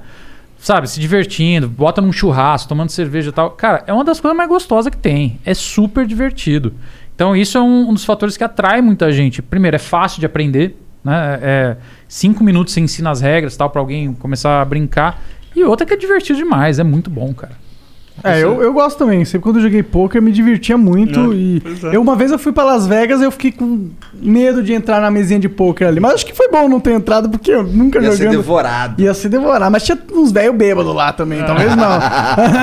o legal do poker, uma das, uma das coisas que eu acho que é uma grandes armas do sucesso dele, é que você consegue jogar poker com um cara que é muito bom contra tipo que você, muito melhor do que você, e você ter chance de ganhar. Em que outro esporte que acontece isso? Ah, não só se eu isso, for né? jogar tênis com o Federer, se eu for jogar xadrez com o Cricor, Não tem como. não tem como. Se, se a gente jogar uma, uma partida aqui, você pode ganhar de mim, cara. Que negócio legal, cara. É que não é só que isso louco, também. fala assim, caramba, eu, eu ganhei do Mas cara que ganhou já um É que- milhão. É que é o único esporte também que você consegue jogar contra o seu ídolo. Porque a parada é o seguinte, cara. Eu lembro da primeira vez que eu fui Verdade. pra Vegas também. Cara, às vezes eu vi os caras na TV, o, cara, os grandes profissionais do poker da época tal, não sei das quantas.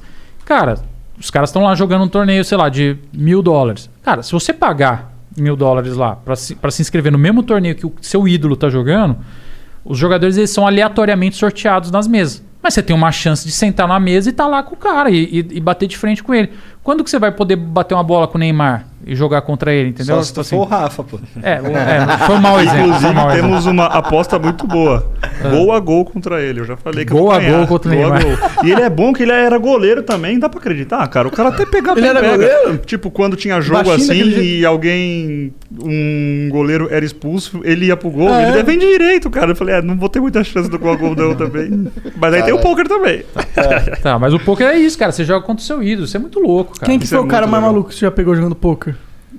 Tipo, um cara que você falou, caralho, tô jogando esse cara, isso é da hora. Ah, tá. Um cara que era muito bom, assim, que era É, demais. ou alguém que você tava assim, Algum nossa, não ídolo, acredito sei que eu tô lá. jogando com esse cara, É, que um felizão, é. Tá, é, tem um cara que é o Phil Ive, que é um norte-americano, que ele é como se fosse. Ele é. Ah, o Pelé, vai. É. Acho que, ele, acho que no, no histórico ele foi o melhor. Tu também é fã dele? Sim, eu, Só acho, que... eu acho que ele é sinistro. Aí cara. quando eu vi, é assim, sinistro. cheguei e ele tava jogando um torneio e eu vi ele assim, falei, meu Deus do céu, cara, que coisa louca, assim, tipo. E aí é muito louco, porque É, mas- eu vi, eu tirei, eu tirei foto com ele. Mas você chegou a sentar na mesa com ele? Com ele não, mas com o segundo, vai, que é ele, que é o Phil Ive, e o Aham. segundo é o Daniel Negreano. Com Aham. esse eu já joguei junto, Como do lado e tal. Cara, foi irado, assim, porque eu já era profissional, há uns 3, 4 anos na época, então eu já não tinha tanto aquela pinta, assim, de tipo, ah, meu, eu sou um recreativo e quero tirar foto com ele. Então, era jogo, né? Ele era meu competidor, eu tava Sim. jogando com ele ali. E aí os outros jogadores, que tinha uns jogadores mais velhos, alguns recreativos, que a gente chama assim, quando o cara não é, não é um profissional, mas ele tem dinheiro e ele joga o torneio, ele é um jogador recreativo, é o hobby dele aquilo.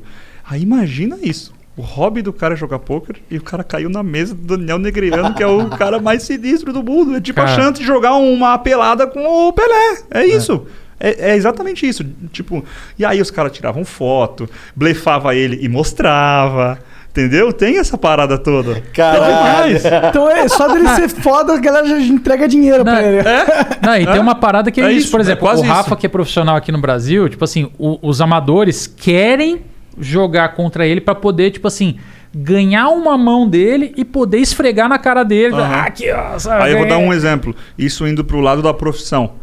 Eu tenho que lembrar disso, né? Que é um jogo de pessoas e eu tenho que pensar um passo à frente deles. Então, por exemplo, se ele quer ganhar uma mão de mim, ou seja, eu não posso blefar ele. Porque ele quer me pagar. E eu tenho que pagar bastante ele, porque eu sei que ele quer me blefar. Então, existem maneiras e maneiras de eu ir lidando na mesa. Óbvio, isso é a parte, é a parte profissional, mas ao mesmo tempo, eu fico brincando, sou resenha, eu fico conversando com ele. E, e- e é isso que é o legal do poker. Ao mesmo tempo que eu tô jogando contra você, a gente tá crescendo como seres humanos. Eu tô conhecendo alguma história sua, a gente tá dando risada. Óbvio que tem, às vezes, um cara mala, chato pra caramba e tal, mas é raridade isso. A maioria das pessoas usam o poker pra isso. E é por isso que é um hobby muito legal, entendeu? Tu, também, tu já jogou com algum, algum ídolo? Cara, com os ídolos aqui do Brasil, né? É. Eu lá fora não- nunca joguei, disputei torneios assim, não. Cara, e, e- só que a grande sorte que eu tive é que como eu, eu comecei muito cedo no poker, né? Assim, eu participei do começo do poker, eu, eu comecei jogando com esses caras. Então, assim, jogar com o Akari, cara, com o Igor Federal, com, com o Brasa, depois com outros profissionais que vieram pela frente, o Bruno Foster, sei lá, o João Simão, o Kelvin, cara, tipo, o Will Arruda, cara, o Will que é nosso amigo, tipo, cara, Que é meu sócio no, no Forbet. É sócio Ele dele no ele Forbet, foi é o o meu seguinte- investidor da Poker Villa. E O aí Rafa- hoje eu virei sócio dele, entendeu? Tipo, foi- o Rafa é um dos jogadores, assim, que jogou no- no- nos campeonatos mundiais e tal, com, com ótimos resultados e tal, com um dos melhores do Brasil. O Will é um dos teóricos do poker mais respeitados hoje, assim, a nível mundial, assim, fudido. Ele é o cara que teve a ideia. Tipo, não vamos só investir. Vamos ensinar também. Entendi. Vamos ensinar também e vamos cobrar um pouco a, tipo, a mais por isso. Mas vamos ensinar, porque eu acho que faz muito sentido e que vai ser muito legal e que vai crescer e que a tendência de retorno vai ser muito maior e tudo mais. E, cara, e ao mesmo tempo, óbvio que foi uma ideia pensando em, em business, né? Mas, cara, se você pensar Mas hoje, o um Forbet, pô. o Forbet ele transformou. Cara, quantas famílias hoje não dependem do meu time? Eu fico pensando nisso e falo, cara, que negócio irado, cara. Tem 600 pessoas que são que, que, que, sei lá, eles falam que é umas 3, 4 pessoas, que cada pessoa ganhando dinheiro ela, ela mantém, em média. Então, cara, só o Forbet são 2.500 pessoas? Cacete, cara. Todos esses que irado. 600 são profissionais? São. Todos os 600 são Vivem profissionais de de, poker. poker. Vivem de poker. Que foda, mano. Quanto que dá pra tirar jogando poker assim, tipo. Eu, eu sei que. né, diferencia. Eu vou, eu vou ser direto. Ah. É, um jogador que ele começa jogando barato, ele pode tirar, lembre-se que pode perder também. Isso é muito importante. Aham. O risco-retorno ele é muito parecido. Então, por exemplo, eu, eu quando ganhei um milhão, eu gastei 2.600 dólares em, em um torneio só. Imagine só se eu fico durante dois meses jogando esses valores e não ganho nada. Eu, em dois meses, eu posso perder 50, 100 mil tranquilamente. Então, é, é importante que se entenda essa dinâmica de flutuação financeira. Não é porque ganhou um milhão que você pôs um milhão no- meio que no bolso. Eu, eu ganhei um milhão, mas eu gastei uns 200, E aí uns uns 250. buraco ali, aí eu pago metade. Aí tem as trocas que eu te falei. Dá dinheiro? Claro que dá. Eu não vou ser leviano nisso. Mas não é assim também. Nossa senhora, é o Silvio Santos, entendeu? Mas, enfim. Então, um cara que começou agora, ele vai tirar que for bom, claro, né? Que ele já estuda há alguns anos, que ele está crescendo tal. Uns mil dólares por mês de média. Geralmente joga num time e joga por 40% disso. Uhum. Então estamos falando em uns 400 dólares por mês.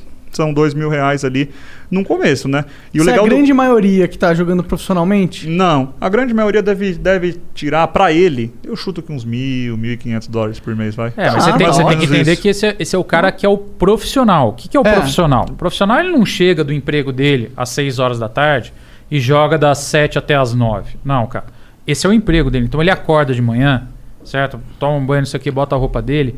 E ele vai gastar ali 8, 10 horas de trabalho por dia, sabe? Ele vai estudar, ele vai treinar, ele vai jogar os torneios e tudo mais. Então, assim, é a mesma coisa. Tipo, pô, quero ser profissional de Dota, como é que faz? Não faz. Pronto. Entendeu?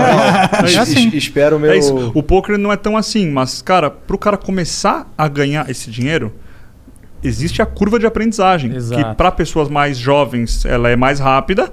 E para pessoas mais velhas ela tende a ser um pouco menor. Mas varia. Às vezes, pô, eu, no começo, que o poker era um jogo bem diferente, com muito menos profissionais, eu virei profissional em seis meses, mais ou menos. Hoje, talvez um ano, um ano e meio, varia muito, entendeu? E aí você fala em jogadores que jogam mais caro, aí sim, aí a gente fala de jogadores que ganham, sei lá, 20 mil dólares por mês, 30 mil dólares por mês, jogadores que ganham 50 mil, mil dólares por mês. Só que aí é muito minoria. É como você pensar em tudo na vida. Tem os podcasters que não ganham e vocês que ganham 100 mil por mês, é isso. Errou um pouco, errou um É, pouco. precisava brincar também. Não, sim. Não, eu acho o poker muito foda, cara. Fico feliz que tá crescendo aqui no Brasil essa iniciativa. Eu acho que a gente tem que, inclusive, passar a liberar essas leis aí que. Por mais que cassino e seja uma coisa diferente de poker, poker é legalizado do caralho. Mas, tipo, a percepção do Estado para com os jogos, eles têm que mudar, tem que atualizar. A gente tá vivendo, parece que na época medieval, onde a gente tem que controlar tudo que as pessoas fazem, porque senão elas vão virar monstrinhos. E é o maior erro de todos, né? Sabe o que, o que é mais louco quanto ao poker? Ele estima, ó, o Forbet tem 600 jogadores. Eu acho que, que somando mais os outros times, deve ter mais uns mil profissionais de poker online em times. Vai, sei lá, estamos falando de uns 2.500 profissionais de poker no Brasil online, tá? Só aí a gente está falando de 10 mil famílias. A gente fala do BSOP. Quantas pessoas são impactadas? Quantos dealers existem, que é o cara que dá carta no Brasil? Clubes de poker. Então, realmente gerou um, tipo, uma indústria, nasceu. Nasceu, que paga impostos, que, que, que mudou a vida de famílias e que é legal pra caramba, que é um jogo legal e que é um hobby muito fodido, cara. Cara, é super você consegue, divertido. tipo, jogar com pessoas que você gosta, que você faz negócio na mesa, que você joga com seu ídolo, é muita coisa boa. E aí é muito foda isso, de você olhar e falar assim, caramba, que loucura, eu ainda tenho que me, que me preocupar com pagar lá o imposto de 30% na fonte, porque eu, eu não sou regulamentado. Eu sou legalizado, mas eu não sou regu- né, regulamentado. Então, essa é uma briga agora que o, o nosso cenário tá travando muito para isso. Mas já né, tem, já tem um lobby regulamentação. correr atrás disso. Ah, exi- existem alguns movimentos justamente para criar uma, uma regula um regulamento específico para os jogos de habilidade, né? Que assim, cara, o poker tá dentro deles, o poker encabeça essa, essa briga, mas cara, todos os outros, inclusive os esportes, cara, tipo assim, para ter uma, uma regra de, de, de tributação, sabe, de, de como você reconhecer a profissão e tudo mais, é do, pô, do jogador de xadrez, do jogador de sinuca, do jogador de, de poker e tudo mais. E isso precisa ter, porque realmente, como o Rafa falou, você tem hoje um, todo um mercado, né? Você tem, cara, clubes de poker no Brasil, cara, você pega o, o H2 Clube aqui em São Paulo, cara, ele é o maior clube é, de poker da, da América Latina. É, é- é gigantesco. O que, que é um clube Cara, de poker? Só, jo- só se joga poker. É um clube. Tu entra poker, lá e né? vai jogar poker. Vai As jogar mesas poker. de poker no ambiente Tem, você tem. Todo dia tem E torneios. só se e joga tudo. poker. Só não joga se poker. joga jogos de azar. Entendi. É separa... não, não é um cassino, é um clube de, De poker. poker. Inclusive é o seguinte, você passa lá na frente, tem letreiro, poker, assim, sabe? Assim, não, não, não é. Mas você tem que pagar pra ser membro do clube, é isso? Não, você é um associado do clube, você vai lá, faz um cadastro, tal, você é um associado do clube e você pode Paga participar, disputar, normal. disputar Ah, os torneios, entendi. fazer as Ah, inscrições legal, lá, tudo mais. Tem bastante desse, só o G, G, G2? H2. H2. É o H- maior, É o maior. é o maior. É em São Paulo? É, São Paulo, na Henrique Ah. Schaumann. Mas não deve estar aberto agora. Agora não, agora não. Mas é assim, tem torneios de 200 reais, torneios De 50 reais. de 50 tem esse torneio reais. de graça. torneio de graça que você paga um quilo de, de alimento. E, ganha, e tem premiação se você ganhar, tudo mais. E, cara, você pega, pô, você tem todas as pessoas que trabalham nos clubes, você tem os profissionais, né, os carteadores, né, são os dealers, você tem os, os juízes, né, do, do- da partida, tudo mais, você tem um monte de gente. A gente pega um evento como o BSOP, cara, que passam lá, passaram a última etapa de 2019, mais de 20 mil pessoas lá, a gente, é um evento que, que são quase 15 450 pessoas trabalhando lá, direto e indiretamente, entendeu, no evento. É, Como é um que foi formar esses mesmo, croupiers aí? Cara, isso foi muito louco. Essa é porque pergunta você é pega em, em 2006, cara, não tinha. Tinha assim, você conseguia, você conseguia contar nos dedos quantos croupiers tinha no Brasil.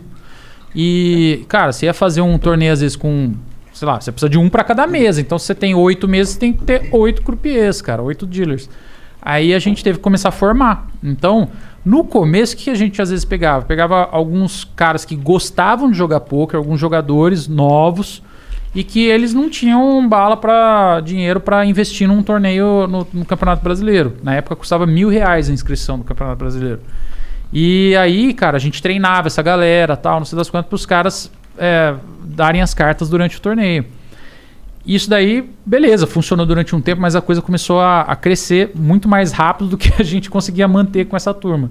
Então eu, junto com um amigo aqui de São Paulo, a gente abriu, a gente criou a primeira escola, realmente uma, uma escola de, de formação de, de croupiers. Caralho, que doideira, cara. O Realmente cenário não nasceu. existia. Não existia, Era Realmente tudo mato. nasceu uma Imagina indústria. o seguinte, não tinha quem fizesse mesa de poker, ficha de poker, só existia baralho porque a Copag é uma empresa centenária, né? Então assim, já ela já ela sempre foi parceira do, do, do BSOP desde o começo. Então assim, a gente conseguia ter baralho, mas todo o resto de aparatos para a gente poder ter a disputa, né, o equipamento, né, do, do, do, do, do poker não tinha, não tinha mesa, não tinha ficha, não tinha é, profissionais e tudo mais. Então assim, Cara, eu tive que, primeiro de tudo, é, aprender todas as regras e tudo mais, porque eu sou um diretor de torneio. Então, assim, eu sei todas as regras, tive que aprender todas as regras, inclusive para treinar todos os profissionais. Aí a gente começou a criar uma escola para ter os dealers, para ter os carteadores. E aí, cara, depois, beleza, começou a ter mais clubes ao redor do Brasil, começaram a ter mais torneios, e aí começaram a nascer mais profissionais e tudo mais. Hoje, para você ter uma ideia, eu acho que no BSOP a gente tem um cadastro de perto de, de 1.500 ou 2.000 dealers. Assim, só dos que a gente tem cadastro, né?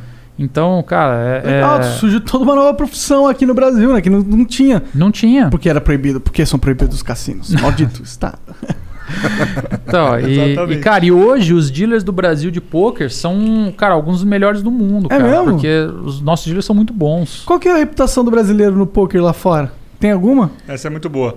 Essa ele sabe melhor do que essa eu. é muito boa porque eu participei totalmente da mudança de visão que eles tinham sobre a gente. E a gente também não sabia. Porque é o seguinte, o jogo profissional de pôquer no Brasil, ele nasceu há 15 anos, mais ou menos. É muito pouco.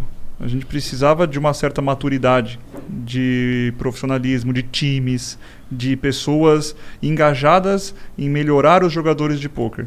Antes, quem jogava pôquer? Era cassineiro que ia para Las Vegas, era pessoa que conhecia o pôquer e morava fora, era, eram pouquíssimas pessoas que jogavam. Então, o brasileiro ele tinha um- uma fama de horrível. horrível. Porque não tinha profissionais. Não existiam profissionais do Brasil. Então, os caras viam Brasil na mesa falavam, opa, ruim. deu eu. Ruim, ruim. E aí a gente. Aí, aí meio que passou um, dois, três anos, fomos melhorando, mas ainda éramos considerados ruins. Isso em 2013, 14. E aí a gente, nesse processo, ficava conversando e pensando, cara, por quê, né? Será que é o nosso sangue quente? Será que o brasileiro não lida bem com pressão? Será que nós somos impulsivos, que blefa tudo e não, e não pensa? A gente, a gente realmente pensava nisso, porque os nórdicos são muito bons. Isso eles sempre foram. Os noruegueses, os suecos, essa galera aí, os finlandeses, os alemães. Os, os norte-americanos são muito bons também, mas eles jogam demais. Então, porra, tem 10 vezes mais praticantes, então vai ter cara bom, Aham. obviamente. Então a gente tinha essa dúvida, caramba, será, né? Será que a gente tem que trabalhar meio que pra, pra não sentir a emoção? Aquele negócio que a gente tava falando do Doc Rivers, tipo, meio que será que eu tenho que trabalhar pra não sentir a pressão? E a gente achava isso, né? O tempo foi passando e hoje, cara, nós somos considerados um, um dos melhores do mundo. O, Inclusive- o nosso, nosso grupo de profissionais, e aí muito por causa do Forbet, de outros times, dos jogadores engajados em melhorar. Hoje nós temos, cara, centenas de profissionais que ganham Inclusive muito bem. faz quatro meses que no ranking mais respeitado do, do mundo online, faz quatro meses que o Brasil é o primeiro lugar, com, com jogadores brasileiros. Em números de títulos, em números de premiações e tudo mais. E aí eu comecei a perceber, você vê como a gente tem essa síndrome, né, cara, de achar que tudo de fora é bom mesmo, né, cara? A gente É. não espera, cara, porque realmente a maioria das coisas chegam depois aqui. Eu não sei porquê, se é, a, se é a distância geográfica, se é, É por porque lá tem uma, uma indústria, um comércio, uma economia muito mais em viva, tudo, né? Não, não é só o poker, em tudo, em jogos É, e etc. tudo, né? é, assim. Mas, e aí mas- eu falei, cara, mas por quê, né? E aí faz sentido, porque os caras começaram antes mesmo, eles tiveram essa vantagem de tempo competitiva, mas a É, gente uma buscou coisa de- elas bonito. E é uma coisa de E estatística mesmo, né? A gente tinha pouco jogador, tipo assim, é, é- é poucos bons, era mais difícil, né? De, de, de, de poucos jogadores estarem em tantos torneios e, e despontar. Mas a gente teve alguns, alguns resultados, assim, sinistros, cara. Tipo, em... Quando foi o, o primeiro brasileiro? Foi 2008. 2008, um brasileiro foi é, ganhou uma- um evento lá do Campeonato Mundial. Foi o primeiro bracelete de campeonato. é, no, no poker, o, o troféu grande, né? É um bracelete. É, então foi o primeiro que veio em 2008. Aí depois foi 2011, o Akari. 2011, o Akari. 2011, o Akari trouxe, foi o segundo bracelete brasileiro. Aí, cara, meio que aí é, teve. A gente hoje tem cinco. Putz, acho que cinco não mais, porque tem os online também. Ah, né? é, tem os aí esse online. ano, por causa da Ah, pandemia, é verdade, tem a eles pandemia. fizeram a série mundial online. E aí os braceletes você ganhava se ganhasse um torneio online. Aí nesse ano do online, quatro ou cinco brasileiros ganharam o bracelete. Então, Cara, tipo, então, a gente assim- explodiu mesmo assim. E aí mudou um pouco essa minha visão, né, disso. Tipo, caramba, esse negócio que falavam, tipo, de você ser impulsivo, de você Nada a ver, não era isso. ser Nada. emocional, Era não só tem nada o a ver. tempo. Não tem nada a ver. Tempo de Era só o tempo. E óbvio, óbvio que às vezes atrapalha. Mas você consegue usar isso a seu favor, cara. Porque Porque os caras estão esperando que você vai ser impulsivo. também, É. também. E outra coisa, pensando na indústria agora. O nosso jeito de ser faz o poker ser muito mais legal. Mas assistir, muito né? mais legal. De assistir, de torcer. Imagina você ser um alemão lá. Você acabou de ganhar um campeonato gigantesco. Aí você vai, dá a mão pro cara. Fala obrigado e sai andando. O brasileiro, O brasileiro faz Caralho, tu baderno. é um comédia, seu bosta. Te Ah, um o cara traz, de o cara dólar, traz a família, a banda, Tá sabe? louco. Faz Fiquei barulho. dois dias fazendo festa, tá? Sou louco. É um milhão de dólares, Ah, né? Pelo amor de Deus. tá brincando? Eu ia fazer festa Dois, dois dias fazendo festa, me tremendo todo. Você é louco. Dormia. Champanhe na cara, que é óbvio, tá louco? Ficava toda hora olhando essa porra é real mesmo. Aí os caras ficam fazendo. Aí a gente fala assim: ah, não, para ser um bom jogador de pôquer, eu tenho que ser o senhor da razão, que não tenho emoções. Super frio. Cara, Tem, e a né? vida. Calculista. A, cara, a vida sem emoções é uma merda, cara. Na real é essa. Não é? Pô, Ah, é isso mesmo. Não é? É gostoso, pô, você, se- você sentir um frio na barriga quando você chegou na sua esposa, no- ou ali, né? Ou quando você tá numa reta final. Ou ficar triste, às vezes, porque o que seria eu ganhar um torneio de pôquer se eu não perdesse uma porrada? É. Não ia ter graça ganhar. Né? Tem muito isso. Mas Certeza. enfim, é a Cara, minha maneira de pensar. Não, acho eu quem concordo, acha acho errado. isso daí faz Ah, e como, como em qualquer esporte, né, cara? Você tem, você tem um monte de, de, de gente acer- um monte de gente errando e um crava, um acerta. Então você pega, pô, ano passado, quem que ganhou o Campeonato Brasileiro de Futebol? Sabe? Esse ano, quem que ganhou? Tipo assim, geralmente são times diferentes, Então, cara. mas é Então- que dessa vez ele se fudeu. Porra, Ah, bem dessa nessa. vez- Cara, você percebe, percebe que eu sou um cara que não acompanha futebol. Você percebe? Dessa aí tu se fudeu. É Mengão, Mengão, caralho, bicampeão brasileiro. Percebe que né. Mas é, geralmente não é o caso. Aham, geralmente com não é o certeza, caso. É certeza. muito. Quantos, quantos bicampeonatos seguidos teve na, Não, na muito história do- difícil, do, brasileiro? muito Nossa, é difícil. bizarro. Entendeu? Bizarro, Então, difícil então, assim, a regra, né? A, a- a regra geral é que realmente não tenha. E- Não, e, você assim, realmente deu muito azar nessa. Dei muito azar. É a mesma coisa quando perguntam assim, cara, quem é o melhor jogador de pôquer do Brasil. Tipo assim, fala, cara, é difícil dizer, porque a todo ano. Pô, é, Pra ele não é difícil, não. Quem que é o melhor? Porque assim, é como qualquer, como qualquer esporte, depende de fase, depende do ano, depende de você ter jogado alguns torneios, depende de você, sabe, ter. Às vezes um ano você se dedicou mais a uma coisa, às vezes a mais a estudo e tudo É, mais. mas agora falando sério, tipo, eu hoje não me considero o melhor em si. Eu já busquei muito isso durante uma época da minha carreira, que eu viajei dois anos o mundo jogando os torneios ao vivo. Eu fui pra Europa, pra Macau, lá na China, que é lá, Caralho, a China rola muito poker? Eu não sabia. é Las Vegas da China, Ah, é? do Oriente. É bizarro. É, é maior que Las Vegas. O maior cassino do mundo é o Venetian de Macau. Que foda. É gigantesco. Você chega, você entra, você não consegue ver o final dele assim. É mais da hora que Las Vegas, na sua opinião? Ah, não. Não? Las Vegas é mais legal. Porque, cara, não sei, eles conseguiram criar. O norte-americano sabe como fazer as coisas. Eles sabem é- Cara, entretenimento é coisa de Entretenimento, americano, velho. Eu não sou um baba, um baba ovo deles, mas, cara, essa eles acertaram em Não, Las cheio, Vegas é cara. sinistro. Essa eles acertaram em Cara, cheio. Las Vegas eu acho até mais legal a parte que não tem nada a ver com o jogo do que. Do que... O jogo em si. Porque Ah, tem tanta fontes. Tem uns opção de- hotel, ah, tem uma fonte, um hotel. Fontes que- do Belágio. Nossa, aquilo é. muito louco. Começa a Aham. tocar uma orquestra. E a, e a- e a água mexe de acordo com a música. É, e não é um jatinho, tá ligado? São milhares Não, de é jatinhos, sinistro. velho, que É coordenam e depois sai, eles tem uns canhão assim de água que jogam um monte de água pra cima. Muito foda, muito foda mesmo. Ah, tem vulcão, tem Ah, é pirata, tem tudo. Tem show né? de mágica pra caralho, tem vários shows de mágica, show de Cirque de Soleil, Cirque de Soleil, tem tudo. E bebida poker. pra caralho, e poker, né? E poker. E tem pouco. E Várias- caça-níquel. É, várias putas também. é, droga é fácil de achar. Ah, mas aí aonde do é, né? Sabendo procurar, acha em qualquer lugar. Cara, mas e o, o, o, o cenário de pôquer aqui brasileiro, por mais que seja jovem, ele é unido? Vocês se ajudam? Como é que é? Como é que funciona aí o. o- a- tem tretinha, tem uns cara. Cara, Uma coisa que eu queria falar antes, só, é, só pra eu falar isso que é importante. Hoje eu não me considero mesmo um dos melhores, porque. Ou melhor, um dos melhores sim, mas não o melhor, porque eu foco muito no Forbet hoje, entendeu? Então, eu fui pro lado de Do seu Miyagi. do seu Miyagi, pode ser. Então, eu jogo muito ainda, só que, cara, eu dou aula pra muita gente, entendeu? Eu, eu, eu tô vendo muitas pessoas melhorarem por causa do meu trabalho. E eu tô vendo que isso é legal e eu gosto, e além do que. É um pouco melhor financeiramente pra mim porque eu não tenho a variância do jogador de pôquer. Óbvio que eu tenho porque eu jogo ainda. Mas quando você tem muitos jogadores, a chance de eu perder diminui muito. Porque a gente está falando do longo prazo. Então, imagine 600 jogadores jogando 20 torneios por dia. Quantos torneios são? E os caras 1.800 são torneios por bons. dia. Os caras são bons. Então, é quase que em um mês a gente não tem mês negativo, entendeu? Porque os jogadores são bons e a gente chegou, a gente encurta o longo prazo. É, é basicamente isso. Botando mais gente. Botando mais gente, jogadores bons, inteligentes. E aí eu acabo trabalhando muito nisso no Forbet. Eu dou muita aula lá. Eu, Will, o Crema, que a gente falou, somos os principais coaches do time hoje, né? E os caras brigam muito entre si, cara. Como assim? Cara, não brigam. Aí o, que- o que você falou de, de, de amizade, né? Aham. Já respondendo. Assim, o. É um cenário de competição. Então, é um cenário de principalmente é, segurar conteúdos em algum momento. E é por isso que eu não dou aula para fora. Eu dou aula somente para os meus jogadores, meus jogadores, né? Os jogadores que jogam no Forbet somente. Ah, Rafa, eu quero ter uma aula com você, eu pago 10 mil reais a hora. Não, não dou aula. Não é pelo dinheiro. É pela essência que os jogadores do Forbet, o meu combinado com eles é que eles só, que só tem aula se você é jogador do Forbet.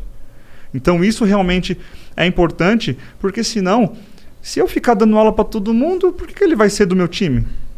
Então tem muito isso, sabe? A gente garante assim, ó, não, você tá garantido que tem aula com a gente. Então, existe um pouco isso de conteúdos, assim, sabe? Tem o, o Forbet, mais outros times. É, que o Esses Forbet é- times são concorrentes, mas é uma concorrência justa, Mas o Forbet é uma normal. empresa e o Forbet se, se defende, né? Assim, o, seu- o seu negócio ele tem que, tem que defender, como qualquer outras empresas, os clubes de pôquer, né? Ou, ou os eventos, enfim. Agora, no geral, é uma comunidade muito unida, principalmente por, por quê? Porque a- o cara que joga pôquer, ele em algum momento, se ele, a não ser que ele tenha começado agora, que hoje em dia 2021 é muito mais tranquilo, em algum momento ele, é- alguém torceu o nariz, falou assim, você joga pôquer? Nossa, mas poker, ó, vai perder dinheiro. Ó, mas pode. Em algum momento teve isso. Então, cara, o jogador de poker em algum momento ele sofreu preconceito. Da mesma forma como a gente brincou antes, falou assim, surfista, ah, vagabundo, tal, tipo, era no passado, o jogador de poker en- enfrentou isso. Então, quando tem alguma coisa assim, a comunidade, cara, se, A gente se uniu une muito. pra caramba. Eu velho. sou, assim, eu, não, eu, eu fiquei pensando assim, se eu tenho alguma desavença com algum jogador. Nenhuma. Com, ou melhor, não nenhuma, com ninguém. Sou amigo de todos, assim. Muito por causa disso, sabe? A gente tá num mercado que é novo ainda, tem 10 anos. A gente vai ficar brigando pra quê? Vamos, É vamos, vamos crescer junto. Hoje, por exemplo, vindo pra cá, eu recebi um monte de mensagem falando assim: Meu, cara, que, tipo, de jogadores muito bons falando, cara, representa o nosso esporte, cara, irado. Fico feliz que tá sendo você, cara, que é um cara legal, que é um cara do bem, que é um cara que trabalhou duro e sempre foi correto com todo mundo. E eu fico muito legal, né? Porque a gente fala muito disso também, assim. Cara, quando, sei lá, está na Globo lá, aí em algum programa de entrevista chega um cara falando de tal mercado.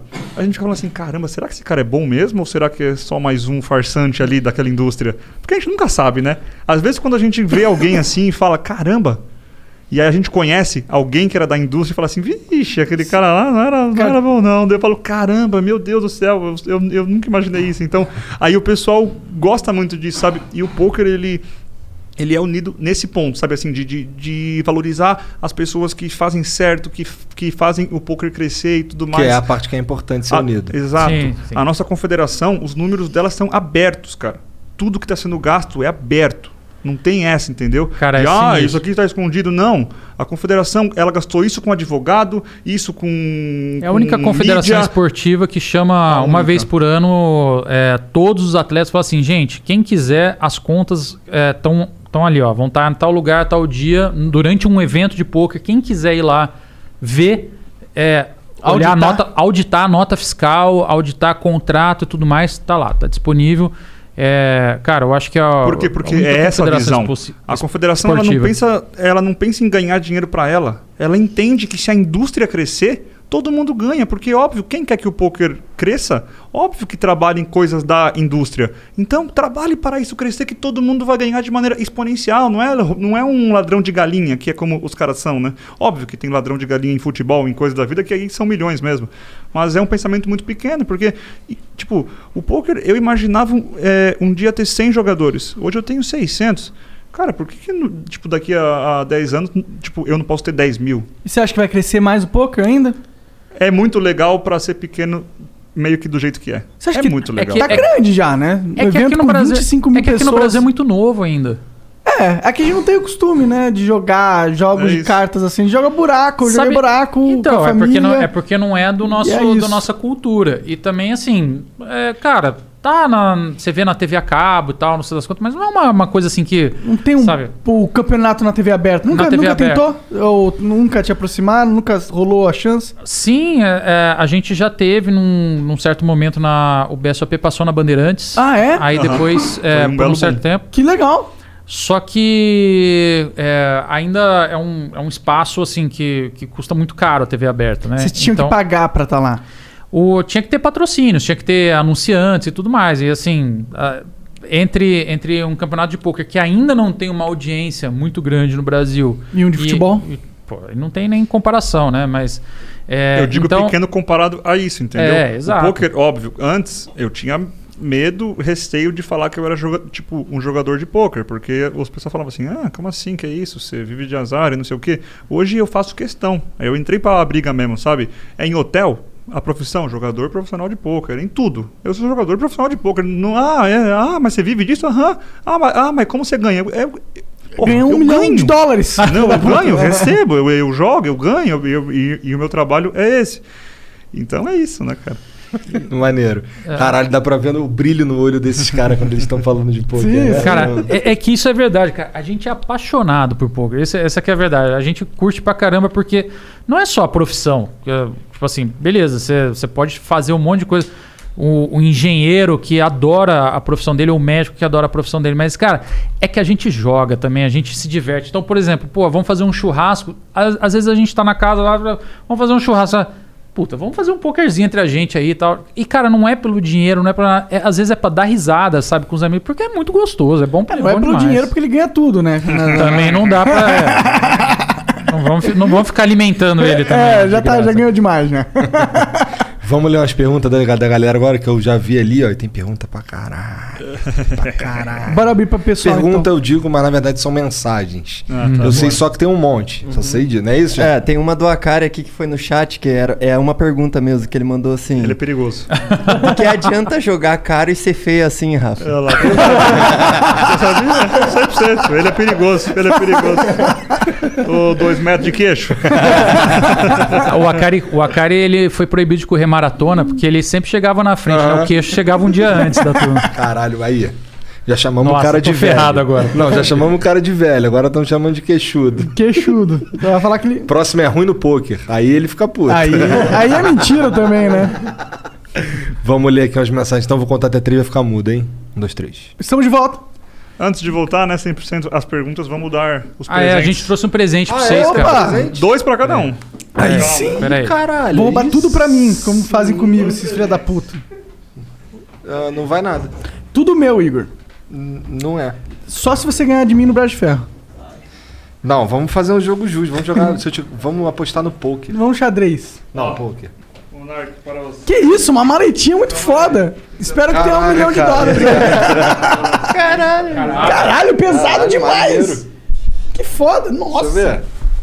O que será que tem aqui dentro? Eu imagino que é um monte de ficha de poker. Puta merda. Aí, BSLP, bonitão. Mas calma, cara. Olha, vira do outro lado. Vira. Essa aqui, ó, de um lado.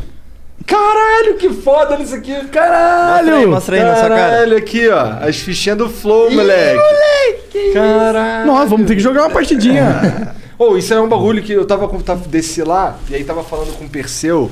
Perseu é um, é um dos nossos. é, que faz aqui os cortes e tal. E ele falou o seguinte, cara, porra, a gente podia fazer, sabe o quê? Quando tivesse esse cara muito foda.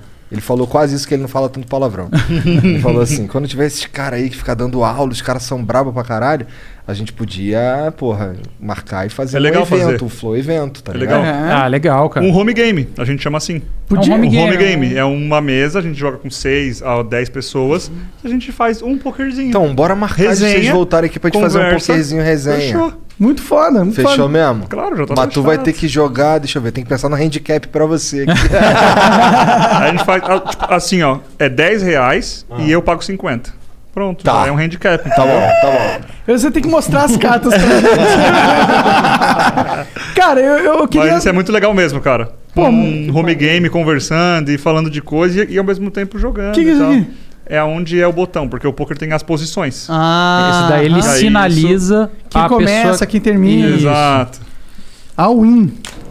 Ih, caralho. Isso é pra mostrar quando o cara colocou todas as fichas. Quando ele faz isso, o dealer pega e joga assim, ó. Fala assim, ó, ele está de all-in. Entendi. Isso é pra todo mundo na mesa ver que esse cara tá com... É tá pra fazendo não ser só o sonoro. Tem o visual também, entendeu? Pode crer, pode crer. Muito foda isso aqui. Eu- A gente pode dar uma pros membros, né? Você que sabe. A minha é minha. Veja bem, né? Pior que é muito louco isso aqui. Tem umas negócios que dão pra gente Cara, que eu não quero assim, passar pros o membros. poker, o único foda do poker é isso. É por isso que é difícil de ser implementado em escala em casas e etc. Porque precisa de fichas, de um baralho legal. Óbvio, dá pra jogar com feijão, com papel, mas as fichas é outra coisa, Sim, cara. ah, com Você segurar as fichinhas, É, fazer- ficar brincando. É. É, Cara, de cerâmica. Essas, essas fichas, fichas- são as que... a- é, não é? Essas Fala aí. fichas são, são as fichas assim do mesmo material, mesma qualidade que se usa no Campeonato Brasileiro, no Campeonato Mundial. tu é- vocês têm fichas profissionais de poker, pô. Cara, de verdade. Cara, fichas feliz. profissionais. Acho que a gente vai dar E o baralho, não. o baralho que tá aí é um baralho que é usado no Campeonato Brasileiro também. Muito foda. Mostrar uma coisa pro Monark. Mostra pra mim. Ih, rapaz, já veio, já chegou abrindo as calças. Pertinho assim. Não bebi tanto assim, não. É, o nome disso é shuffle. As pessoas brincam assim, né? Você pega aqui, ó. Aham. faz assim. Hum. Caralho, olha ali, cara, fazendo o truquezinho lá. Monark, tira essa, tira essa lata aí da frente. Que lata? Essa latinha aí, ó, pra, é, pra galera ver o que, que tá assim, acontecendo. ó, você pega aqui, aí você pega aqui. Só porque tá vendo. Só porque tirou. tá todo mundo vendo. É que as fichas estão muito novinhas aí. Sempre tem uma desculpa. Hum. Culpa é da bola. Culpa é da bola. Muito foda essas fichinhas, cara. Esse barulhinho. Caralho, maneiro, Me maneiro. sinto em Las Vegas já. Essa é a mais Senta cara aí. de todas, né? Senta aí. Nossa. Aí, ó, foi. É, mais ou menos, mais ou menos. é, Obrigado, obrigado de verdade. Realmente o bagulho Nada, é ó. Presente E lindíssimo, cara. Camisetinha da Fúria.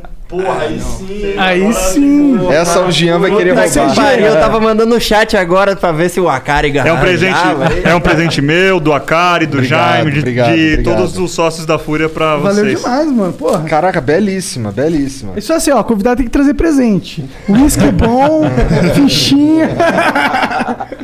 Já cria o precedente aí pra turma. É. Depois tu me dá o contato do cara da Nike aí que eu quero mandar fazer uns tênis do Flow. Cara dele. Nossa, falando nisso, deixa eu mostrar. Calma aí que vocês vão curtir essa. Deixa eu ver. Da Nike. Tênis o da Fúria, é o quê? hein? Olha o tênis que uma menina fez pra mim. Ah, que massa, Arte de- customizado. Arte de poker. Caralho, maneiro. Maneiro, o bagulho da Fúria ali. Maneiraço, maneiraço.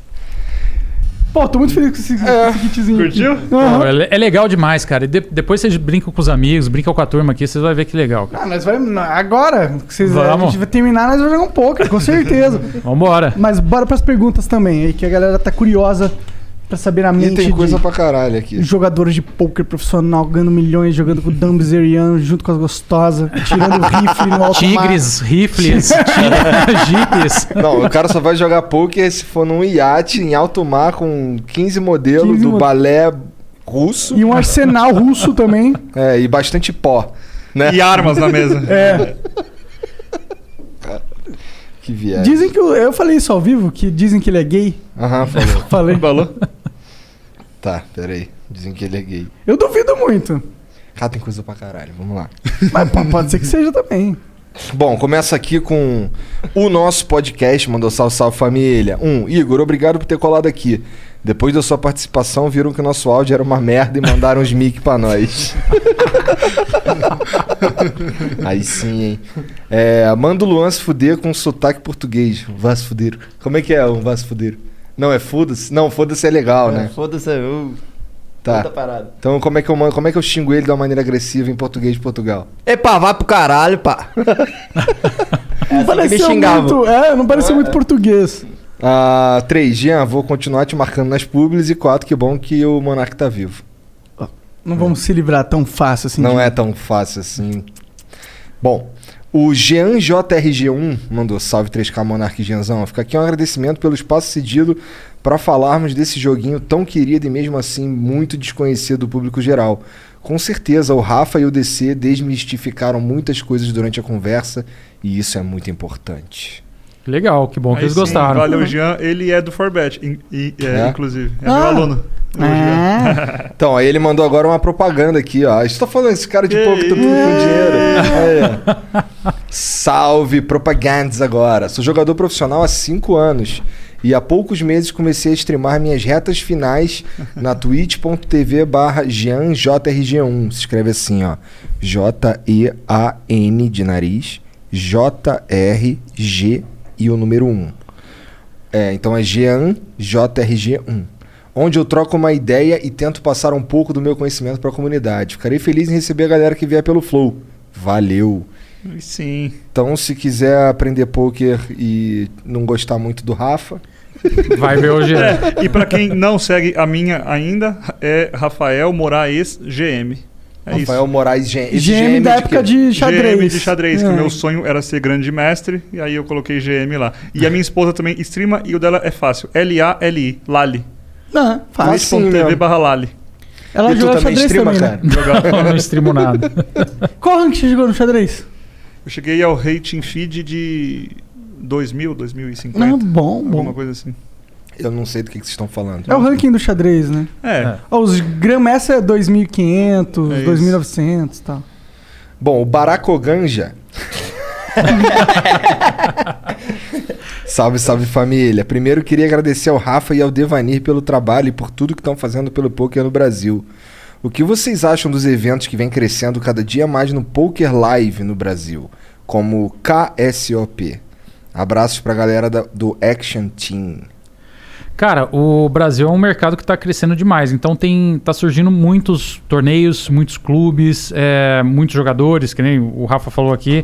Então, cara, é- a, a gente acha o máximo. Na verdade, quanto mais torneios, quanto mais clubes, quanto mais eventos tiver, mais jogadores vão ter, mais, cara, mais gente formando a base da comunidade, mais gente, sabe, ascendendo aos níveis de profissional. Cara, só tem ponto positivo pra isso. Que que então, sabe o que que significa KSOP? é uma outra série, uma outra sigla de, de poker. É a concorrente deles. É, eu acho que é King Mas Series. não sei é alguma coisa assim. concorrente, é tão ali no mesmo. Tentando fazer a mesma coisa que é fazer o cenário crescer. É, cara, mas eu acho que a competição ela é essencial para o mercado, melhor, qualquer mercado. Para todos os mercados. Se eu não tivesse competidores, se eu não tivesse outros times, eu ia me acomodar, eu ia ir Exato. mais devagar. Mas eu concordo. Né? Eu também concordo, né? Não, exato. E, e, assim, o cenário é, é muito positivo e ainda, ainda tá em muito crescimento, ainda tem, tem muito espaço. Então a gente acha, sabe, ótimo que tenha novas iniciativas, novos empresários, novas pessoas querendo investir no, no mercado. Cara, e vão todo tem... mundo ganhar dinheiro, todo mundo fazer Exato. essa porra crescer.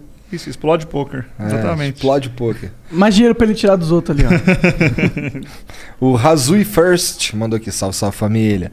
Sempre acompanho o podcast, sou muito fã aqui do programa. Façam mais podcast de musculação, eu imploro. Seria muito legal um podcast especial com Toguro, Léo Strong e Rei Physique. A galera da Maromba iria pirar se esses três se juntassem pra participar. Já pensou se eles começam a sair na porrada aqui? Isso aí ia ser louco. Ia ser porrada de titãs, né? Aí ia ser muito louco, Eu ia ficar no cantinho ali assim. ó. Eu não, eu ia ficar bot- jogando dinheiro. Vai, vai. É, eu ia pegar essas fichas, vai! Dez no é Toguro. apanhar junto, pô. Ele partir pra cima, É, se levar essa- um. essa- bom, é. Bom, é foda que eu sou gordo, não consigo nem correr, né? Mas aí você tem é, camadas protetoras. Mas não no nariz, né? O seu nariz é grandão, ele aguenta. Bom, o GT 1998 mandou aqui. Primeiramente, queria destacar que hoje está sendo um dia foda. Fiquei feliz de ver o Rafa sendo chamado e ele chamando o Flow de mainstream nos stories. mainstream, aí tu forçou da barra aí, hein, Rafa? É mainstream, é mainstream. Ah, atualmente. Pros games, tá bom? Então, Cara, que hoje, seja. é, hoje em dia é. Vai na É. internet. Atualmente o Texas Hold'em tá muito. Weekdays starting at 4 on NBC4. Another school year with so much uncertainty. News 4 is working for you, dedicating important coverage to keeping kids safe at school. Helping you navigate the biggest issues facing parents, children, and teachers. And giving you expert guidance from local doctors and educators. And showing you ways to manage stress weekday afternoon starting at 4. We'll help you get through the school year safely. Weekdays starting at 4 on NBC4. We're working for you. nivelado por cima. Como você avalia o mercado de PLO4 e PLO5 brasileiro e internacional? Porra, é essa? É o outras Omaha. modalidades. É o que eu te falei, que são Tá. as modalidades jogadas com quatro cartas ou cinco Tá. cartas. E com flop, turn e river, que são o- as cartas comunitárias que Pô, a por gente que, chama. que chama desse nome, sabe? Cara, eu vi um Flop faz episódio, sentido, mas os outros. um episódio de vocês que vocês estavam com o Kogu. Aham, O Monark ele pergunta isso. E eu falei, caramba, se eles perguntassem isso pra mim, eu não ia ter ideia o que responder. porque eu não tenho a menor ideia. Eu não tenho a menor ideia. Pensei Aí que eu o fui no Google. tivesse. Ah, tu foi estudar. Aí eu fui no Google. Ah. Aí eu fui no Google. Aí eu vi que o turn, ele realmente tem a ver com isso, tipo, que é a A virada. é a virada, é uma carta que é uma virada só. E o River, você lembra? Eu te falei. Você falou, mas eu não lembro, cara. Até porque é o seguinte, é difícil você ter uma precisão nessas informações, porque como é um jogo que ele é velho e ele mudou muito ao longo dos anos, é difícil ter uma precisão realmente, assim, algum artigo cravar. Ele chama turn por causa de. é- Bom, é você difícil, sabe cara. que isso daí é Miguel, né, cara? O é River tem Miguel. a ver. Ah, lembrei, lembrei, lembrei, lembrei. O que eu achei. Ah. O River tem a ver que, tipo, é a última carta. E o Rio, tipo, termina sempre. Ele tem um término. Termina no mar. Caralho, horrível essa explicação. Foi o. É, aí- reclama com o Google. Pau no Eu não sei. aí. E se alguém inventou, se alguém. E, se re- e vamos lá. Se essa informação fosse 100% correta, o cara que inventou esse nome ainda inventou um nome muito ruim. Tinha 15 mil outros nomes que fariam mais sentido, mas beleza. Pois é. Não É. foda-se. Bom, Poker Now mandou aqui uma propaganda. Salve, salve família. Muito legal de ver o poker no Flow. Me chamo Samuel e sou dono do site Poker Now. Poker agora, em inglês. Se escreve assim: P-O-K-E-R-N-O-W. Um site para jogar poker online com os amigos em salas privadas sem precisar de cadastro. Convido todo mundo a conhecer, é só acessar pokernow.club. Então, P-O P-O-K-E-R-N-O-W.club. Pokernow .club. E aí dá pra jogar lá com os amigos sem nem de cadastro. O Strat Fichas mandou aqui, ó, salve, salve. A Strat Fichas é seu parceiro para compra de créditos nos principais sites de poker, de forma prática e confiável. Você faz um Pix e em poucos instantes o crédito está disponível para jogar na sua conta. Entre em contato no WhatsApp 11 933 65 506 e siga o Instagram arroba strat underline fichas, que se escreve assim S-T-R-A-T underline F-I-C-H-A-S. Vou repetir o número aqui: 11 93 36 55 56. Lembrando aí que quando tu for fazer essa compra, comprar as paradas aí nos lugares aí que os caras anunciam aqui, Confere. primeiro tu vê se é quente, porque Esse aí é quente. Esse É aí quente? Esse aí É.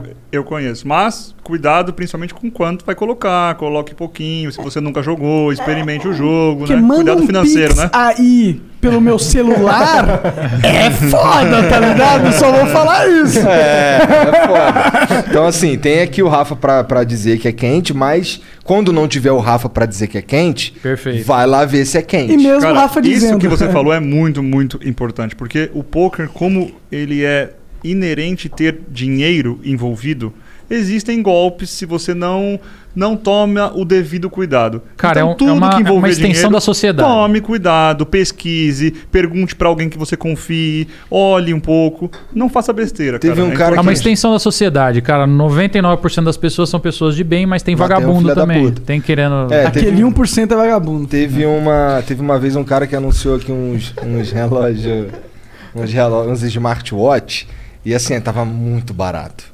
aí eu, aí eu, porra, avisei, foi a primeira vez que eu bati o olho e vou avisar que, ó, vê se é quente essa parada. Aí eu comprei pra ver se era quente, porque era muito barato, tá ligado? Aí eu comprei, não coloquei nenhum dado meu, coloquei tudo no nome da minha sogra, tá ligado? E chegou bonitinho. Ô, louco. Então era quente. E assim, não tinha como ele saber que era eu, porque eu não botei nenhum dado meu, tá ligado? Então era quente. Ou eu dei sorte, porque ele deve fazer, ó, vou mandar uns pra vagabundo pensar que é quente, tá ligado? Isso vai, vai sei lá. O Ganjamin mandou aqui, ó, sal, sal família. DC, previsão pro próximo BSOP. No próximo Flow de Poker, chama o Eduardo 850, o jogador mais subestimado do Brasil. Caralho. Por quê? Por que que- Ah, tem muitos caras que, tipo, é, vão muito bem, é, só que eles não aparecem muito na mídia, ou eles não, não têm a manha, sabe, de mexer com redes Não são sociais e streamers tal. também. Exato. E aí tem muitos, a maioria é assim, inclusive. Inclusive, e aí o são- Eduardo, inclusive, não- ele é muito não faz bom. um marketing pessoal, Eu conheço né? ele. Ele é muito bom, mas existem muitos jogadores muito bons também. Mas o pessoal do poker, ele é muito assim, sabe? Muitos jogadores têm muitos fãs, que é os amigos que conheceram e viram ele crescer e tudo mais. Óbvio, ele é muito bom, é legal pra caramba. Óbvio, que ele pode vir aqui também, mas enfim, é só explicando isso. Não- Tipo, não é que ele é subestimado. Ele é, ele Ele é só muito não bom. aparece E Não, e porque- todo mundo sabe, assim, os profissionais sabem e falam que é bom e etc, entendeu? Enfim. Eduardo, você é muito bom, é isso, tamo junto. Ah, e pela pergunta de quando que é o próximo BSOP, cara, é um evento grande. O BSOP é pô, o maior campeonato de pôquer da, da América Latina. Quando puder fazer evento, cara. A gente, nosso trabalho é aglomerar um monte de gente numa, sabe, num, num espaço Pelo amor do poker, ao poker. por várias horas por dia. Tipo assim, não é o momento Adequado, ideal, né? né? Então a gente Total. tá esperando passar, né, essa pandemia toda, toda essa... Vacininha chegando ali. Tá puto com o Bolsonaro? Cara, é, não tô achando a administração mais eficiente. Cadê a vacina, Bolsonaro?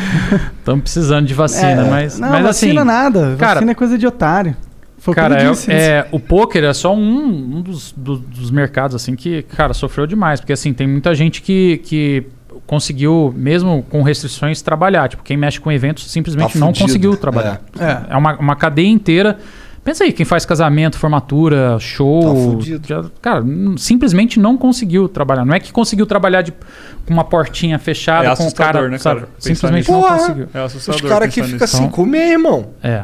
É Tem, foda. tem muita gente que, que ficou numa situação muito complicada. Então a gente tá torcendo para voltar logo e, cara, e vamos voltar com os, com os grandes eventos aí, pô, pô, premiações grandes.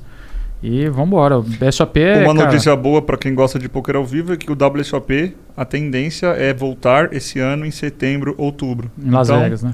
A tendência é o BSOP, se Deus quiser, voltar esse ano, né? O que, que é esse WSOP? É o Campeonato Mundial. World Series of Poker. WSOP.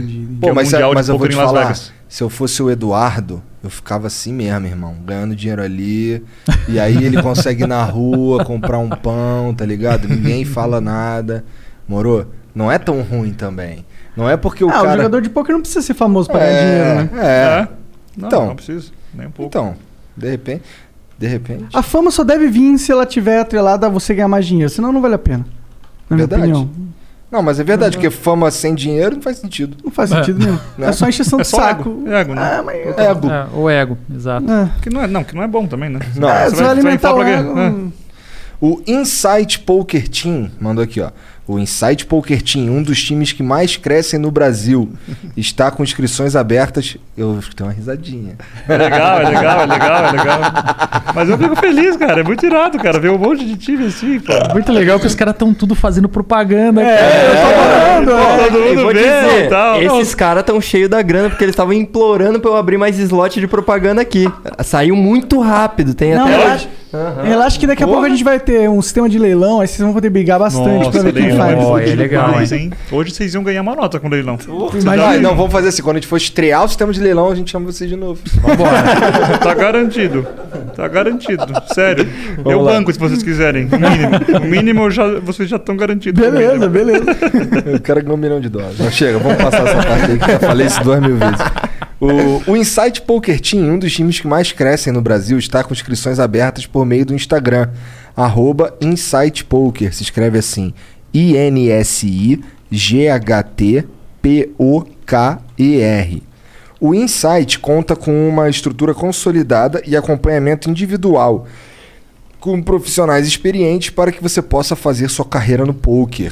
Então, se tu foi tent- não quer jogar no Forbet, É isso, é isso, Igor. Ó, tô fechado contigo, moleque. Eu tô fechado contigo. Eu tenho que pagar esse slot aí também. O Igor agora me matou. Ó, pessoal, forbet.com.br, inscrições abertas. O site tá lindão lá. Se você joga torneios, PLO 5. Spin and Goals, manda bala que tá lá, que tá abertinho. Igor, te amo. Tá abertinho. E se, se Igor, te você, amo. e se você não passar, se você não passar na seleção do Forbet, né? Aí pode. aí ó, Se você não aí passar, ó, me arroba siga. Rafael Moraes GM. E lá ali, nas redes sociais. Cara, ou Poker. seja, o cara que é. vou- Concentra tudo, caralho.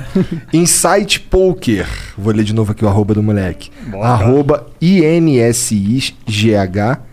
I-N-S-I-G-H-T-P-O-K-E-R. Vai lá.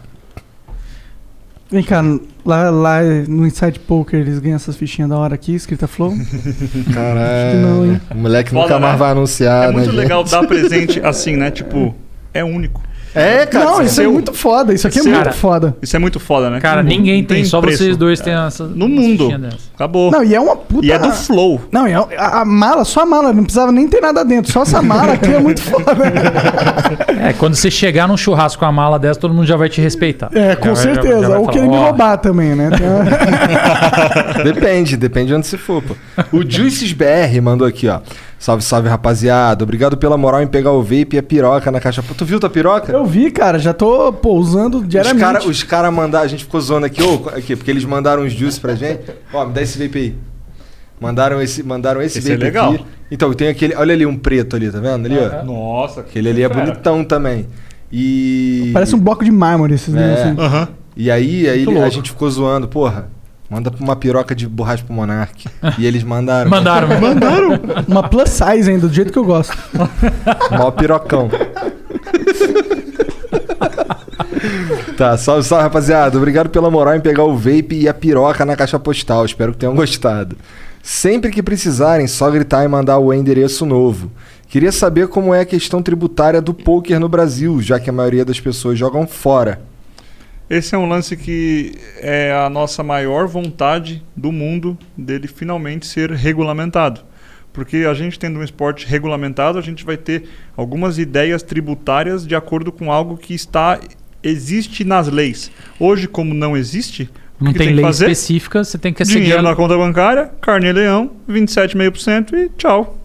É isso. 27 Pra tudo- O final é esse, bicho. Para tudo que não tem lei específica, você tem que seguir a regra geral, né? E a regra geral é a tabela progressiva do imposto de renda. Então, você pega o BSOP também. É, cara, hoje o BSOP é a maior premiação individual esportiva do Brasil. É, o- na última etapa de 2019, o cara ganhou um 1,4 milhões de reais, o- o, campeão. Ele ganhou de 3.500 pessoas. Caralho, quem foi o campeão? É, chama é, Ma, Ma- Madison, né? O, o Ah, Ureia. Madison- é que o Madison apelido Ureia. dele é Ureia, cara. O cara, o cara Ureia. É. Um orelhão de Deve ter gigante. um orelhão gigante. É. E, cara, um cara, puta história de vida, assim, sinistra. Ele aprendeu, aprendeu a ler pra ler um livro de pôquer, porque Caralho! ele queria, ele, ele, ele via um, outras pessoas jogando, achava fascinante e ele não sabia ler. Qual e é o aí- nome dele? Madison. Salve, Madison. E aí, Foda cara, essa história. E ganhou um começou- milhão e 400 mil reais. Ele começou a jogar poker, começou a estudar, começou a, melhorar, começou a participar de alguns torneios, sendo bancado, investido por um, por um amigo dele. E aí ele foi, cara, na etapa final do, do BSOP e ele ganhou. E ele ganhou 1 milhão e 400 mil reais. Pô, no ano de 2019 o BSOP distribuiu 63 milhões de reais Nossa em premiação. senhora. Então, é. Faz a conta de quanto de imposto que o BSP e aí qual é o negócio, cara? Você Se ganha... for 30%. É? Você ganha 20 lá o milhões. imposto, você tem 27,5% que é a tabela progressiva lá do imposto de renda que, que vai, ser, vai ser recolhido na fonte já na hora. Então você. essa porra. E é tudo, cara, tudo bonitinho. Todo o dinheiro tem origem, tem destino. Então você dá o seu CPF para se inscrever. Na hora que você ganha uma premiação, é feito o recolhimento do imposto. No começo do ano você ganha um informe de rendimento lá no seu e-mail, como qualquer, qualquer atividade no. Legal. Pô, mas né? re- realmente tinha que ter um bagulhinho diferenciado Então, a, a nossa briga por uma regulamentação é para que tenha uma alíquota específica, porque é o seguinte, o, o, o imposto você paga toda vez que você ganha, mas na, todas as vezes que você investe e não tem um resultado, que você, sei lá, foi eliminado num torneio, isso não tem nenhum tipo de, de abatimento, um offset, como se fosse um mercado de investimento, mercado financeiro. Você faz, você consegue fazer um balanço né, de, de investimentos, perdas e ganhos e você realmente paga sobre o seu ganho de capital. Não só sobre as vezes que você Aham. recebe dinheiro na conta. Então essa que é a nossa briga, é para que realmente tenha uma, uma forma tributária justa, que é, cara, você jogou aqui, você teve um resultado negativo, você jogou ali, teve um resultado positivo, vê qual é o seu real ganho de capital. Porque às vezes o seu resultado no final foi negativo, aí É você vai ganhar verdade. um, você vai pagar um imposto quando você na verdade está perdendo renda. Quando você perdeu. É injusto. Sim, faz Você, sentido. é, você paga imposto de renda quando você perdeu renda. Bizarro, Então, é bizarro. Bom, Brasil. o Dani Fate. Dani, é uma, Dani, é uma ah, moça, é, é. a Dani, É tem a streamer foto Fúria dela também. Ah, é? Ela é streamer Salve aí, Fúria. Fúria. Obrigado aí pelo peso aí da sua seu acompanhamento. Pesadão. Quase que eu cuspi a água que eu tava bebendo na hora. A Dani. A Dani mandou aqui, ó. Oi, Rafa, DC, Monark e Igor. Gostaria de dizer que estou muito feliz em ver o Poker sendo representado no Flow. que bom. O Rafa é, é um dos melhores jogadores do Brasil e o DC, o best camp da América Latina. Quero. Quais foram, as, quais foram as pessoas mais tops que o poker proporcionou a vocês conhecer em situações legais? A gente falou aqui dos caras que o Neymar. poker proporcionou. Ronaldo. Cara, o lance é que assim, o poker ele não me, não me proporcionou conhecer pessoas, ele me proporcionou ter amizades que se eu não fosse é, um bom jogador de poker, eu não teria.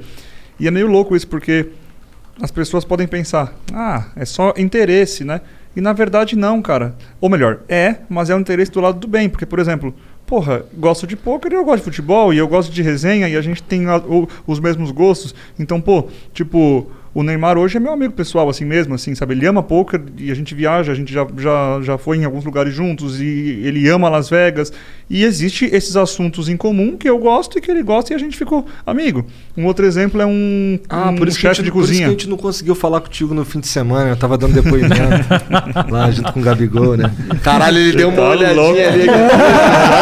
Tá louco, tá louco. Cassino somente em Las Vegas, senhor. Ah, tô brincando, eu tô brincando. Ou no Uruguai, ou na Argentina. Mas desculpa, você tava É, falando. um de outro exemplo é um chefe de cozinha, que ele tem duas estrelas Michelin, tem quatro restaurantes no Brasil que tem duas estrelas Michelin. Pô. Só. E esse cara é um cara do Rio de Janeiro. Ele um dia me mandou um direct e falou: Cara, eu adoro poker e tal, vamos sair pra jantar, eu queria te conhecer e tal. E eu vi que você me segue, que eu seguia ele, que eu acho ele muito bom, assim. Ele é um cara que é meio genial, assim, na, na forma de cozinhar e tudo mais. Como é o nome? É Alberto Landgraf. E como é o nome do O- restaurante? Otec. É o nome, no Rio de Janeiro. E aí a gente se conheceu e aí hoje a gente é amigo. Eu já fui lá no restaurante dele umas duas, três vezes, ele já foi em casa, já jogou poker junto, já, já conversamos. Maneiro. Então, é isso, né, cara? É muito legal isso. Cara, É. eu, eu acho foi que internet pra mim. eu acho que é isso que o, que o Rafa falou assim, se não o poker deu, deu a po- oportunidade da gente conhecer e, e ficar amigo de várias pessoas, tipo, eu acho que assim, é, também dá a oportunidade da gente ter contatos. Cara, por exemplo, o, o Bruce Buffer, o anunciante lá do, do UFC, ele tava na- no BSOP aqui no, no final de 2019, cara. Então ele que fez a- o anúncio lá. Ah, tu fez ele gritar. pô. Fez ele Shuffle gritar. up and deal. Cara, que é, o- embaralhem e as cartas. Ele cantou, pô. Ele, ele, ele gritou antes de Cara, ele começar. fez aquele. It's time", aquele- aquela loucura toda. Pô, o salão inteiro ficou doido, cara. Isso, é- isso é uma das coisas muito bacanas, né? Muito legal. Agora, assim, a gente tem algumas amizades que, pô, vieram através do poker, mas viraram. Cara, coisa que não, não são necessariamente famosas e tudo mais. Pô, por exemplo, o, o Igor, que é nosso sócio federal, cara. Ele pra mim virou não só sócio, mas, cara, um professor pra vida, cara, um irmão. Então, assim, é, devo muito de conhecimento e de história de vida pra ele também. Então foi. Cara, são, são coisas que a gente, que a gente teve através do, do poker aí que são impagáveis também. Muito Maneiro, legal. Maneiro. Vamos lá. O maconheiro velho. Mandou. Cara, é, ma- é o ganja, é o maconheiro. Barack ou ganja? Barack ou ganja. Um maconheiro velho disse aqui, ó, salve, salve família. Gostaria de saber a opinião do GM Walter sobre Ghost e política do Forbet. Sou eu. É, então. É uma prática que rola e... É, o Jamie uma- Walter é o nick dele, né? No, no A política do Forbet, a gente trabalha com jogadores, a gente dá aula e a gente faz eles realmente ficarem muito bons jogando, né? Então, a gente gosta muito de ajudar eles, de dar muitas aulas e, o acompanhamento é total, sacou? A gente realmente faz eles se tornarem uns profissionais de poker muito, muito bons. O que, que ele quer dizer com Ghost? Vocês jogam juntos? É, tipo, às vezes você chega e mostra é, como o cara jogar uma determinada mão, ele Aham. tira uma dúvida. Às vezes você chega e fala com ele assim, tipo, ah, eu poderia fazer isso aqui, aqui? Poderia, e tudo mais. Rola, mas é raro, sacou? Entendi. É, DC, qual a coisa mais bizarra que, você, que já rolou no BSOP com você? Ano passado, no Startup, cheguei no dia 2, tinha um tiozão sentado com minhas fichas. Tinha um tiozão sentado com minhas fichas de stack, stack dobrado, fiquei de cara. Não entendi nada. Eu vou ler de novo. Nossa, Ano Já, eu acho que eu entendi. Ano passado no Startup, cheguei no dia 2, tinha um tiozão sentado com minhas fichas, stack dobrado, fiquei de cara. No, que não tem vírgula, o cara é maconheiro, velho. Maconheiro velho. Não, é que assim, eu acho que ele. é, o que acontece? Nos torneios, tem. Os torneios muito grandes, eles têm vários dias, né? Então você joga uma quantidade de horas num dia, aí os, os caras que, que não foram eliminados, né? Os sobreviventes ali, a gente eh, lacra as fichas deles, e aí os caras vão pra casa, voltam no outro dia e continua a disputa pra mais gente ser eliminada até chegar na- nos finalistas. E aí o que deve ter acontecido nesse caso é que ele foi chegar pra jogar e algum outro cara, por algum erro ali, o cara sentou no lugar que ele, que ele tava lá e, e assim, começou a, a jogar com as fichas dele. O que é, é, isso assim, é raro de acontecer, porque a gente tem todo um procedimento, checa documento de identidade e tudo mais, mas se isso aconteceu, a gente tem também um procedimento para corrigir depois por Aham. isso daí. Mas, cara, eu acho que a coisa mais bizarra, eu acho que já aconteceu num, num- num torneio foi. Cara, não teve muitas coisas muito bizarras, mas assim, teve algumas coisas que, que a gente se orgulha de, de fazer, porque assim, a gente quer sempre tornar o torneio de poker, cara, o lugar mais é, agradável, é, aprazível, seguro e tudo mais para todo mundo. Então, a gente teve uma etapa do Campeonato Brasileiro, né, do BSOP, acho que foi 2017 ou 2018, cara, que teve um jogador estrangeiro e que ele ofendeu, né, de uma forma muito muito forte, com palavras racistas e tudo mais, uma funcionária que nem era nossa, uma funcionária do- da limpeza do hotel.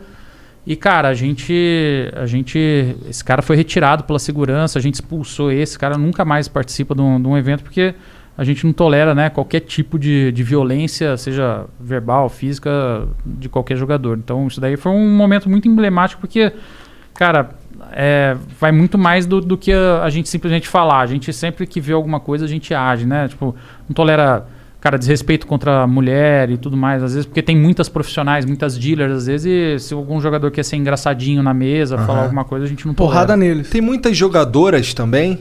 Muito pouco, cara. É? Muito pouco. E é difícil, assim, de Mas é porque saber o motivo. Óbvio que tem os, os motivos de anos e anos, né? Da mulher é, tendo menos acesso ao jogo do que o homem, Aham. etc. Mas isso vem mudando muito com os, os esportes, principalmente. Como é que é gente na stream da tua Fúria. esposa? Cara, ela fala assim que pra ela foi algo que mudou muito a vida dela mesma, assim, porque lá ela diz que ela não se sente uma mulher, porque todo mundo respeita ela pra caramba, entendeu? Caralho, que então mu- eles vêm Assim, é legal, mas no- na verdade é uma merda. É sinistro, Aham. né? Essa ela fala frase isso é meio pra mim. esquisita. Ela, mas então, quando ela fala isso pra mim, tipo, eu falo, caralho, mano, eu não consigo realmente nem, nem When someone first comes in and you see that discouragement on their face, they've tried so many different products, but nothing seemed to work for them. I'm able to take that disappointment and that pain and turn it into hope. You're listening to Mallory, an art support specialist at the Good Feet store. And they try the arch supports. It's a light up moment. You see their face brighten up. They go from feeling discouraged to being happy and hopeful again. For over 25 years, the Good Feet store and our art support specialist have been helping folks live the life they love without foot, knee, hip, or back pain getting in the way. That's why this job is so important. You're helping people, getting back into the activities that they've wanted to do for a long time, doing the things that they love to do with their Good Feet Arch supports. We're able to help them and take them from the pain to the possibilities. And I love it. The Good Feet store is located in Fairfax, Leesburg, Rockville, Baltimore and Hunt Valley, and in Annapolis in the Annapolis Harbor Center. For more information, go to goodfeet.com.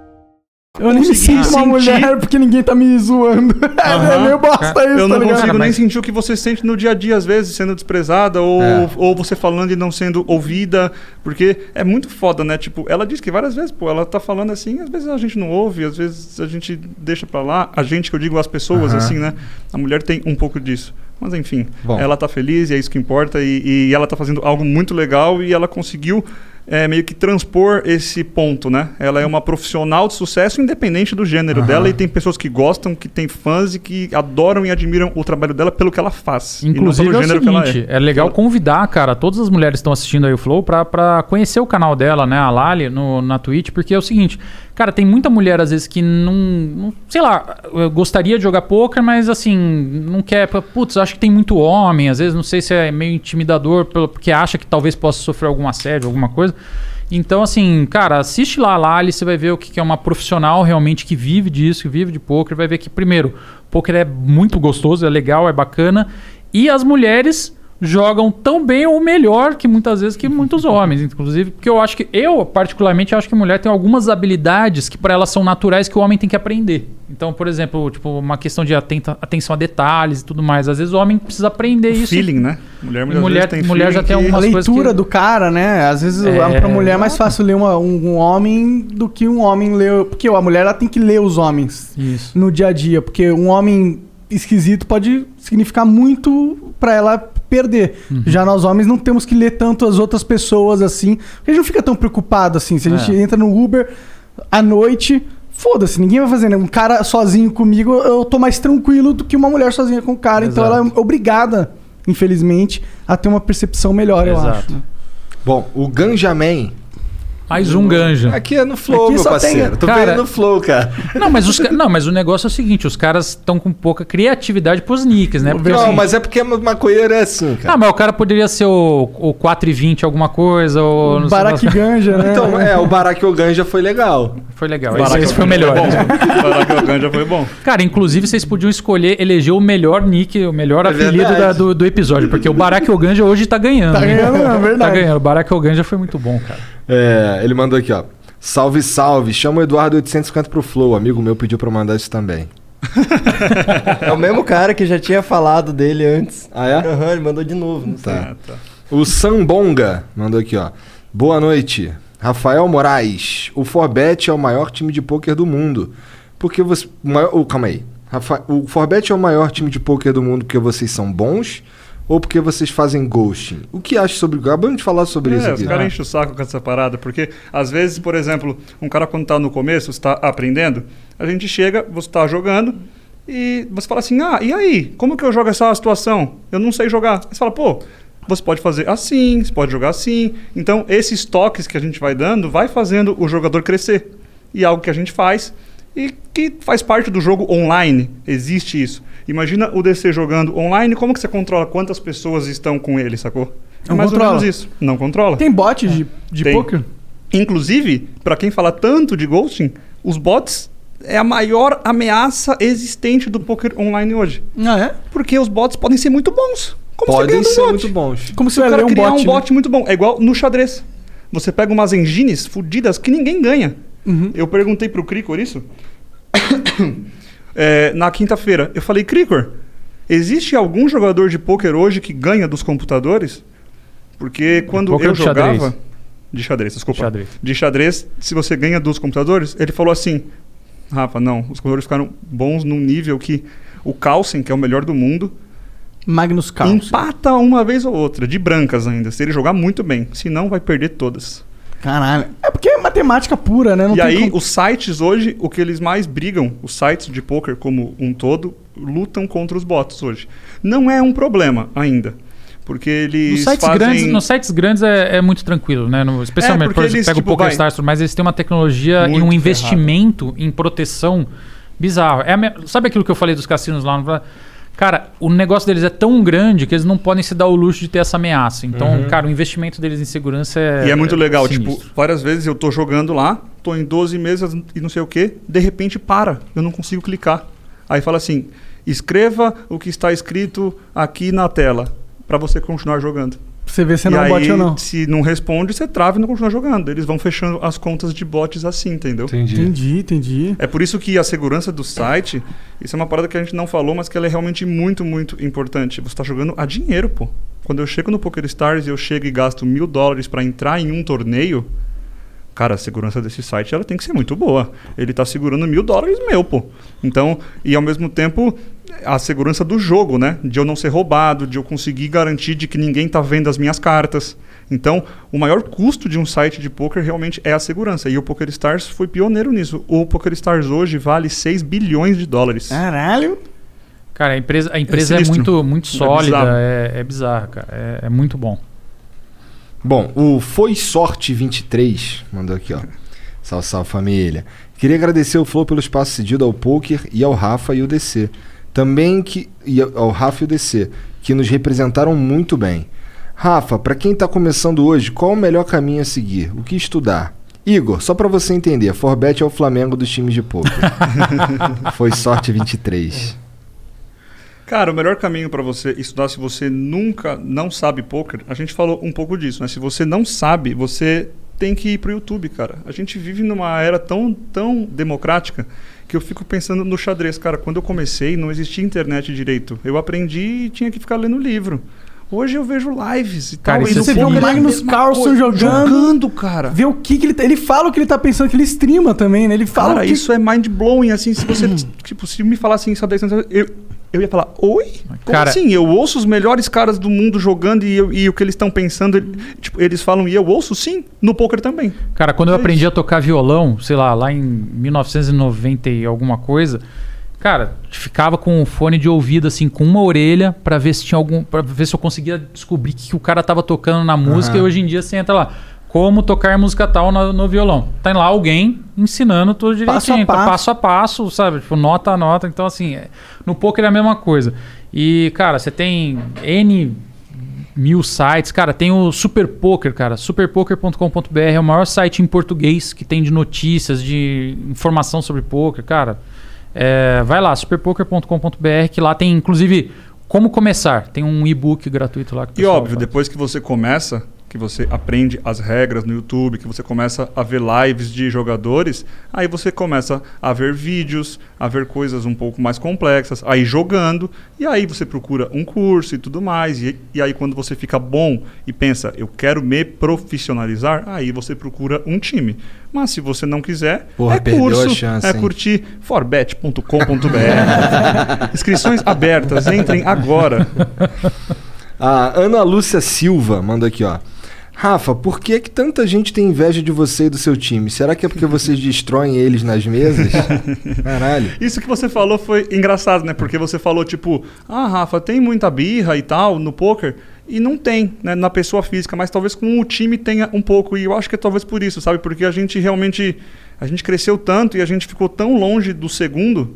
Assim, é muito longe, Quem que sabe? é o segundo? Fala pra gente. Hoje é o Samba Poker Team, que os caras são nossos amigos, inclusive, amigos pessoais.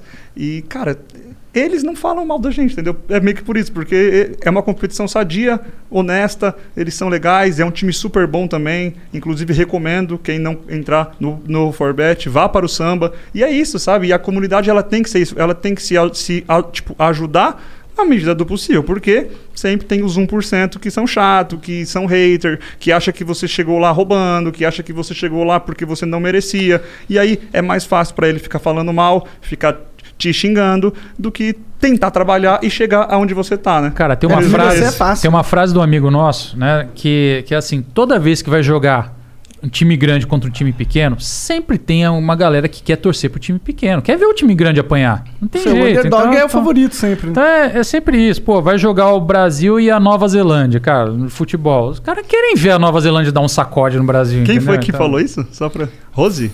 Foi Rose, a tamo Ana- junto, hein? Ana Lúcia, Ana Ana Lúcia. Lúcia, obrigado, é nóis. Aí sim. O Aldeia Poker mandou aqui, ó. Salve, salve família. Rafa, o que você acha do meta atual do poker? Sobre MDA, ciência de dados? E qual você acha que vem depois disso? Se puder, mandar um salve pro Aldeia Poker. Salve aldeia, salve, salve. Cara, é, o poker, ele. Se você for pensar em super alto rendimento, ele nada mais é do que análise de dados e análise de situações. Então, quanto mais análise, e é por isso que eu gosto de fazer uma comparação quando a gente fala disso que o DC comentou, ah, quem que é o melhor jogador de poker? No poker existem muitas variações, porque existe o longo prazo. Então você fala assim, ah, em um ano quantos torneios que eu jogo? Eu posso ficar um ano perdendo? Posso. E é assustador isso. Mas eu posso. E é por isso que existem as trocas de porcentagem. É por isso que existe um time para te bancar, para te auxiliar psicologicamente, para fazer você ser um jogador melhor. É esse tipo de coisa que acontece realmente. Mas análise de dados. Hoje, a gente em alto nível, o que a gente mais estuda é isso. A gente chama de análise de população. A gente pega um banco de dados gigante que a gente tem de como os jogadores que a gente enfrenta jogam e a partir dessa base de dados a gente olha e fala assim: "Ah, tá.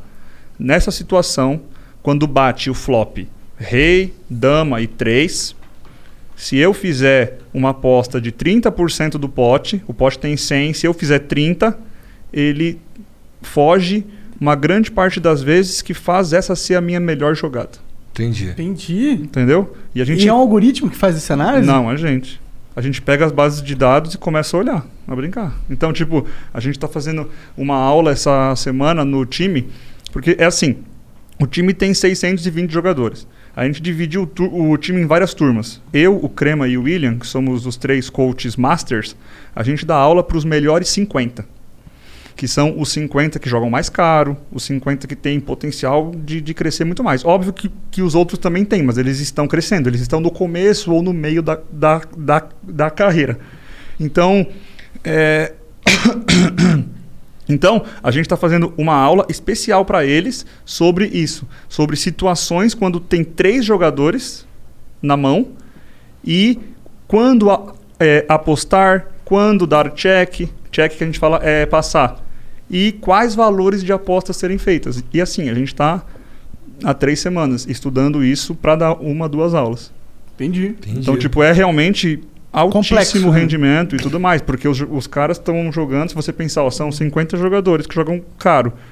Por dia, o investimento nesses 50 jogadores deve ser uns 100 mil dólares. Caralho. Porque eles jogam mais, tipo, vários torneios. Aham. Então, eles jogam ali 2 mil dólares por dia em investimento cada um.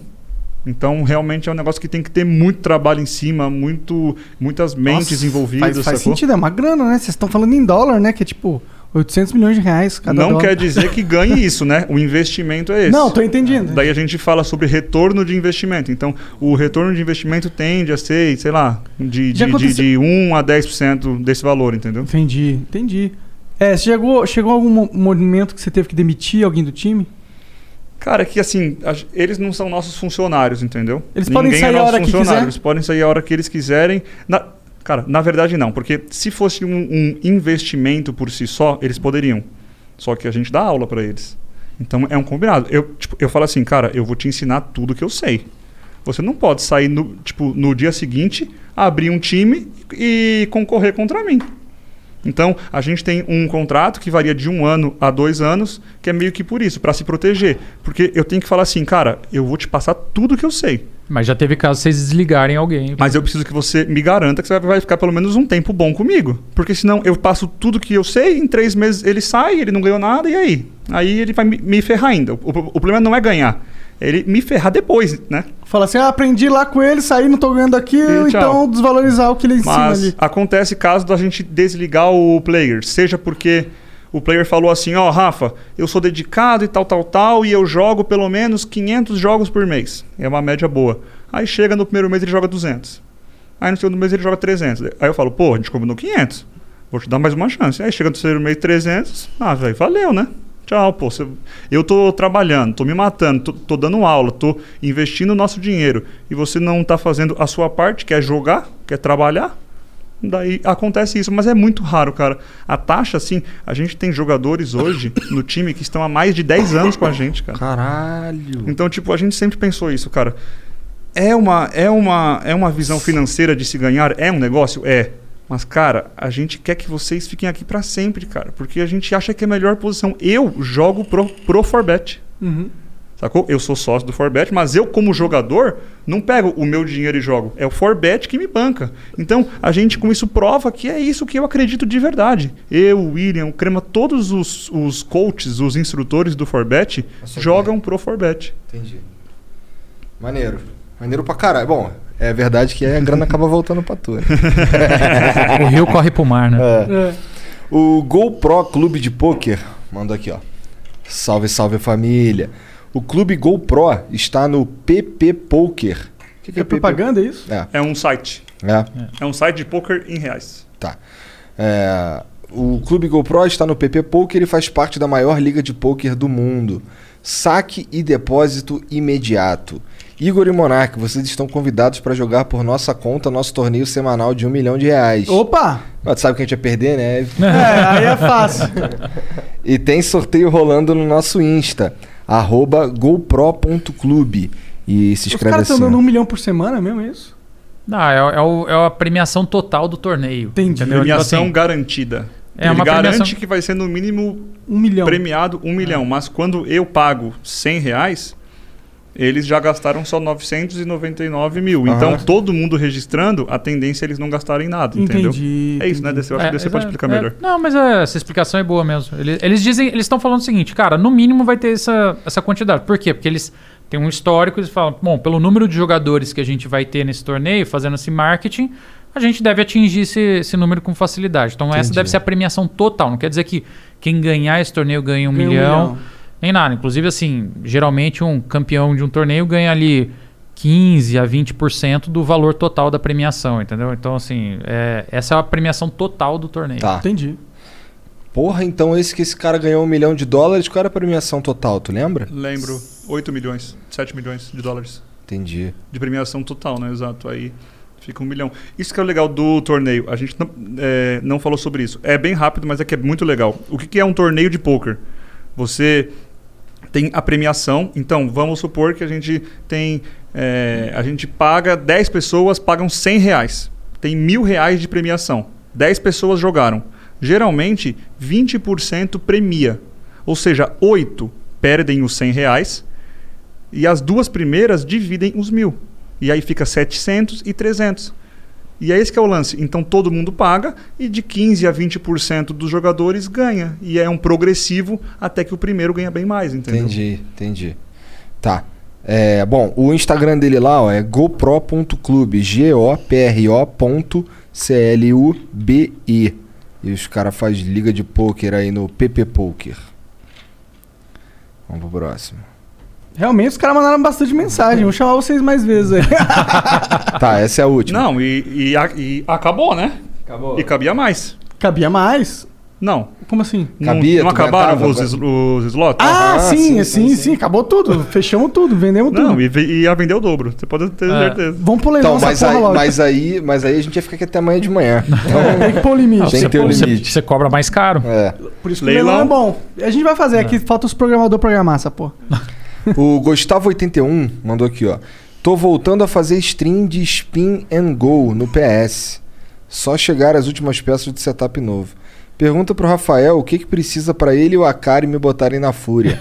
Hoje, mais uma vez, estou figurando em segundo lugar no leaderboard Tetris dos spins de 25 reais. 25 dólares, talvez. Porra, que legal, cara. Parabéns. Boa. É. O Forbet tem um time de Spin and Go. Inclusive, a gente abriu o time agora. Porra, é Se essa? você estiver curtindo, e- o, o Spin and Go É um são tipo de torneios torneio. com três pessoas na mesa só. Então, três pessoas e o primeiro leva tudo. É um É torneio super rápido que tem no PokerStars, quando ele fala PS, Aham. né? O PokerStars. É o PokerStars que inventou essa, esse conceito, é muito legal, porque é. Tipo um Poker Blitz. Cara, é. É, isso mesmo. São só, que três, é três mais caras. legal que isso, porque tem uma roleta quando começa. Então você paga 100 em três, certo? Qual seria o prêmio? Uns 300. Só que vários pagam só 200. Aí eles pegam isso e uma parte desses spinning goals, um paga mil, o outro paga 10 mil, outro paga 100 mil.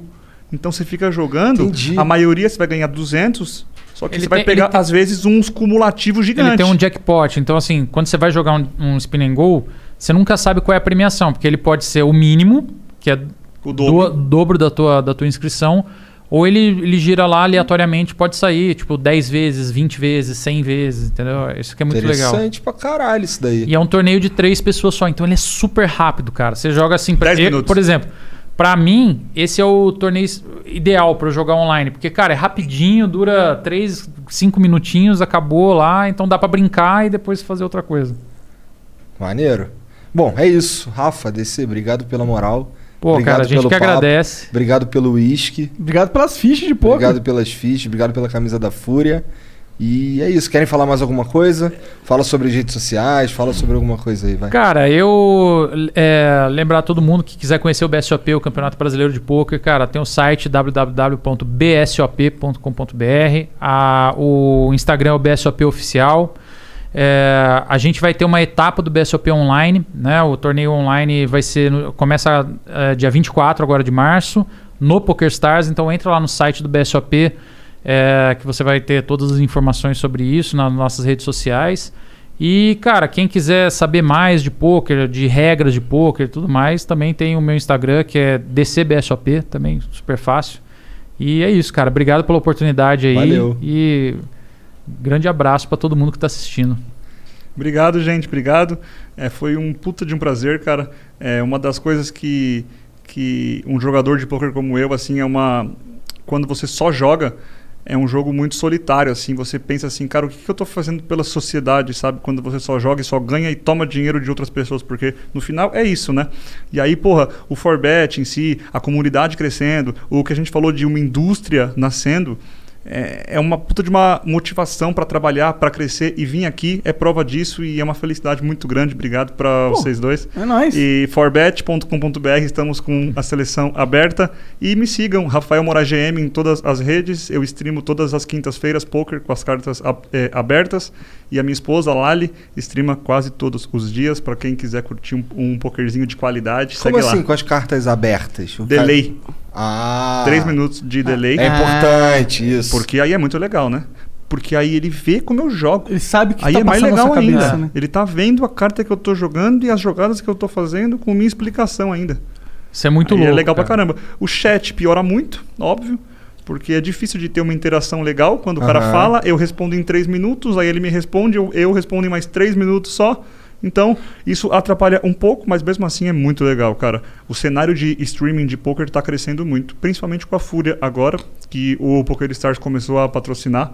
A gente faz quatro meses. E aí, a- tipo, agora a Fúria tem um time de streamers, entendeu? E aí a gente tem quatro streamers agora, que sou eu, a Lali, a Dani Fate e o Vitor, que é o After Nobelo. E a gente streama os torneios no, no PokerStars e tal. E a Fúria ajuda muito, mostrando pro, pra comunidade gamer e tudo mais. Foda Enfim, demais. Maneiro. Obrigado, gente. Obrigado. Valeu. Obrigado. E é isso. Chat, um beijo pra todo mundo. Até a próxima. Valeu, pessoal. Tchau. Now is the chance to use reliable energy to grow your money with the Dominion Energy Reliability Investment. Our new investment product offers competitive returns, no maintenance fees, and flexible online access to your money. Make the reliable investment in reliable energy. The Dominion Energy Reliability Investment. To find out more, go online to reliabilityinvestment.com. That's reliabilityinvestment.com.